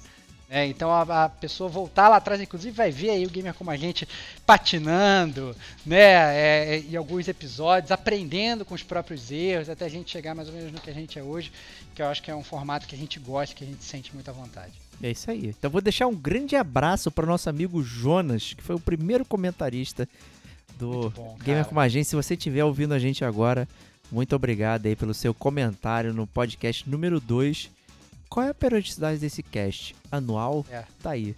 Né? É, exatamente, cara. Nosso primeiro comentário foi uma grande crítica, cara. Mostrando, inclusive, o que, que a gente não, não podia ter, né? Lembra como a gente no início, a gente não tinha essa periodicidade, a gente não conseguia seguir, na verdade, essa métrica de lançar toda semana. E no ato a gente recebeu essa crítica do Jonas, é, que foi inclusive um ponto de atenção e que inclusive depois de anos acabou transformando a gente nisso que a gente é hoje, né? Então, muito legal isso. Um grande abraço pro Jonas. Eu não sei ainda se o Jonas escuta a gente, mas se ele escuta, cara, a sua crítica mora no nosso coração. É isso aí. Então, muito obrigado. Até a semana que vem. Um grande abraço e até lá.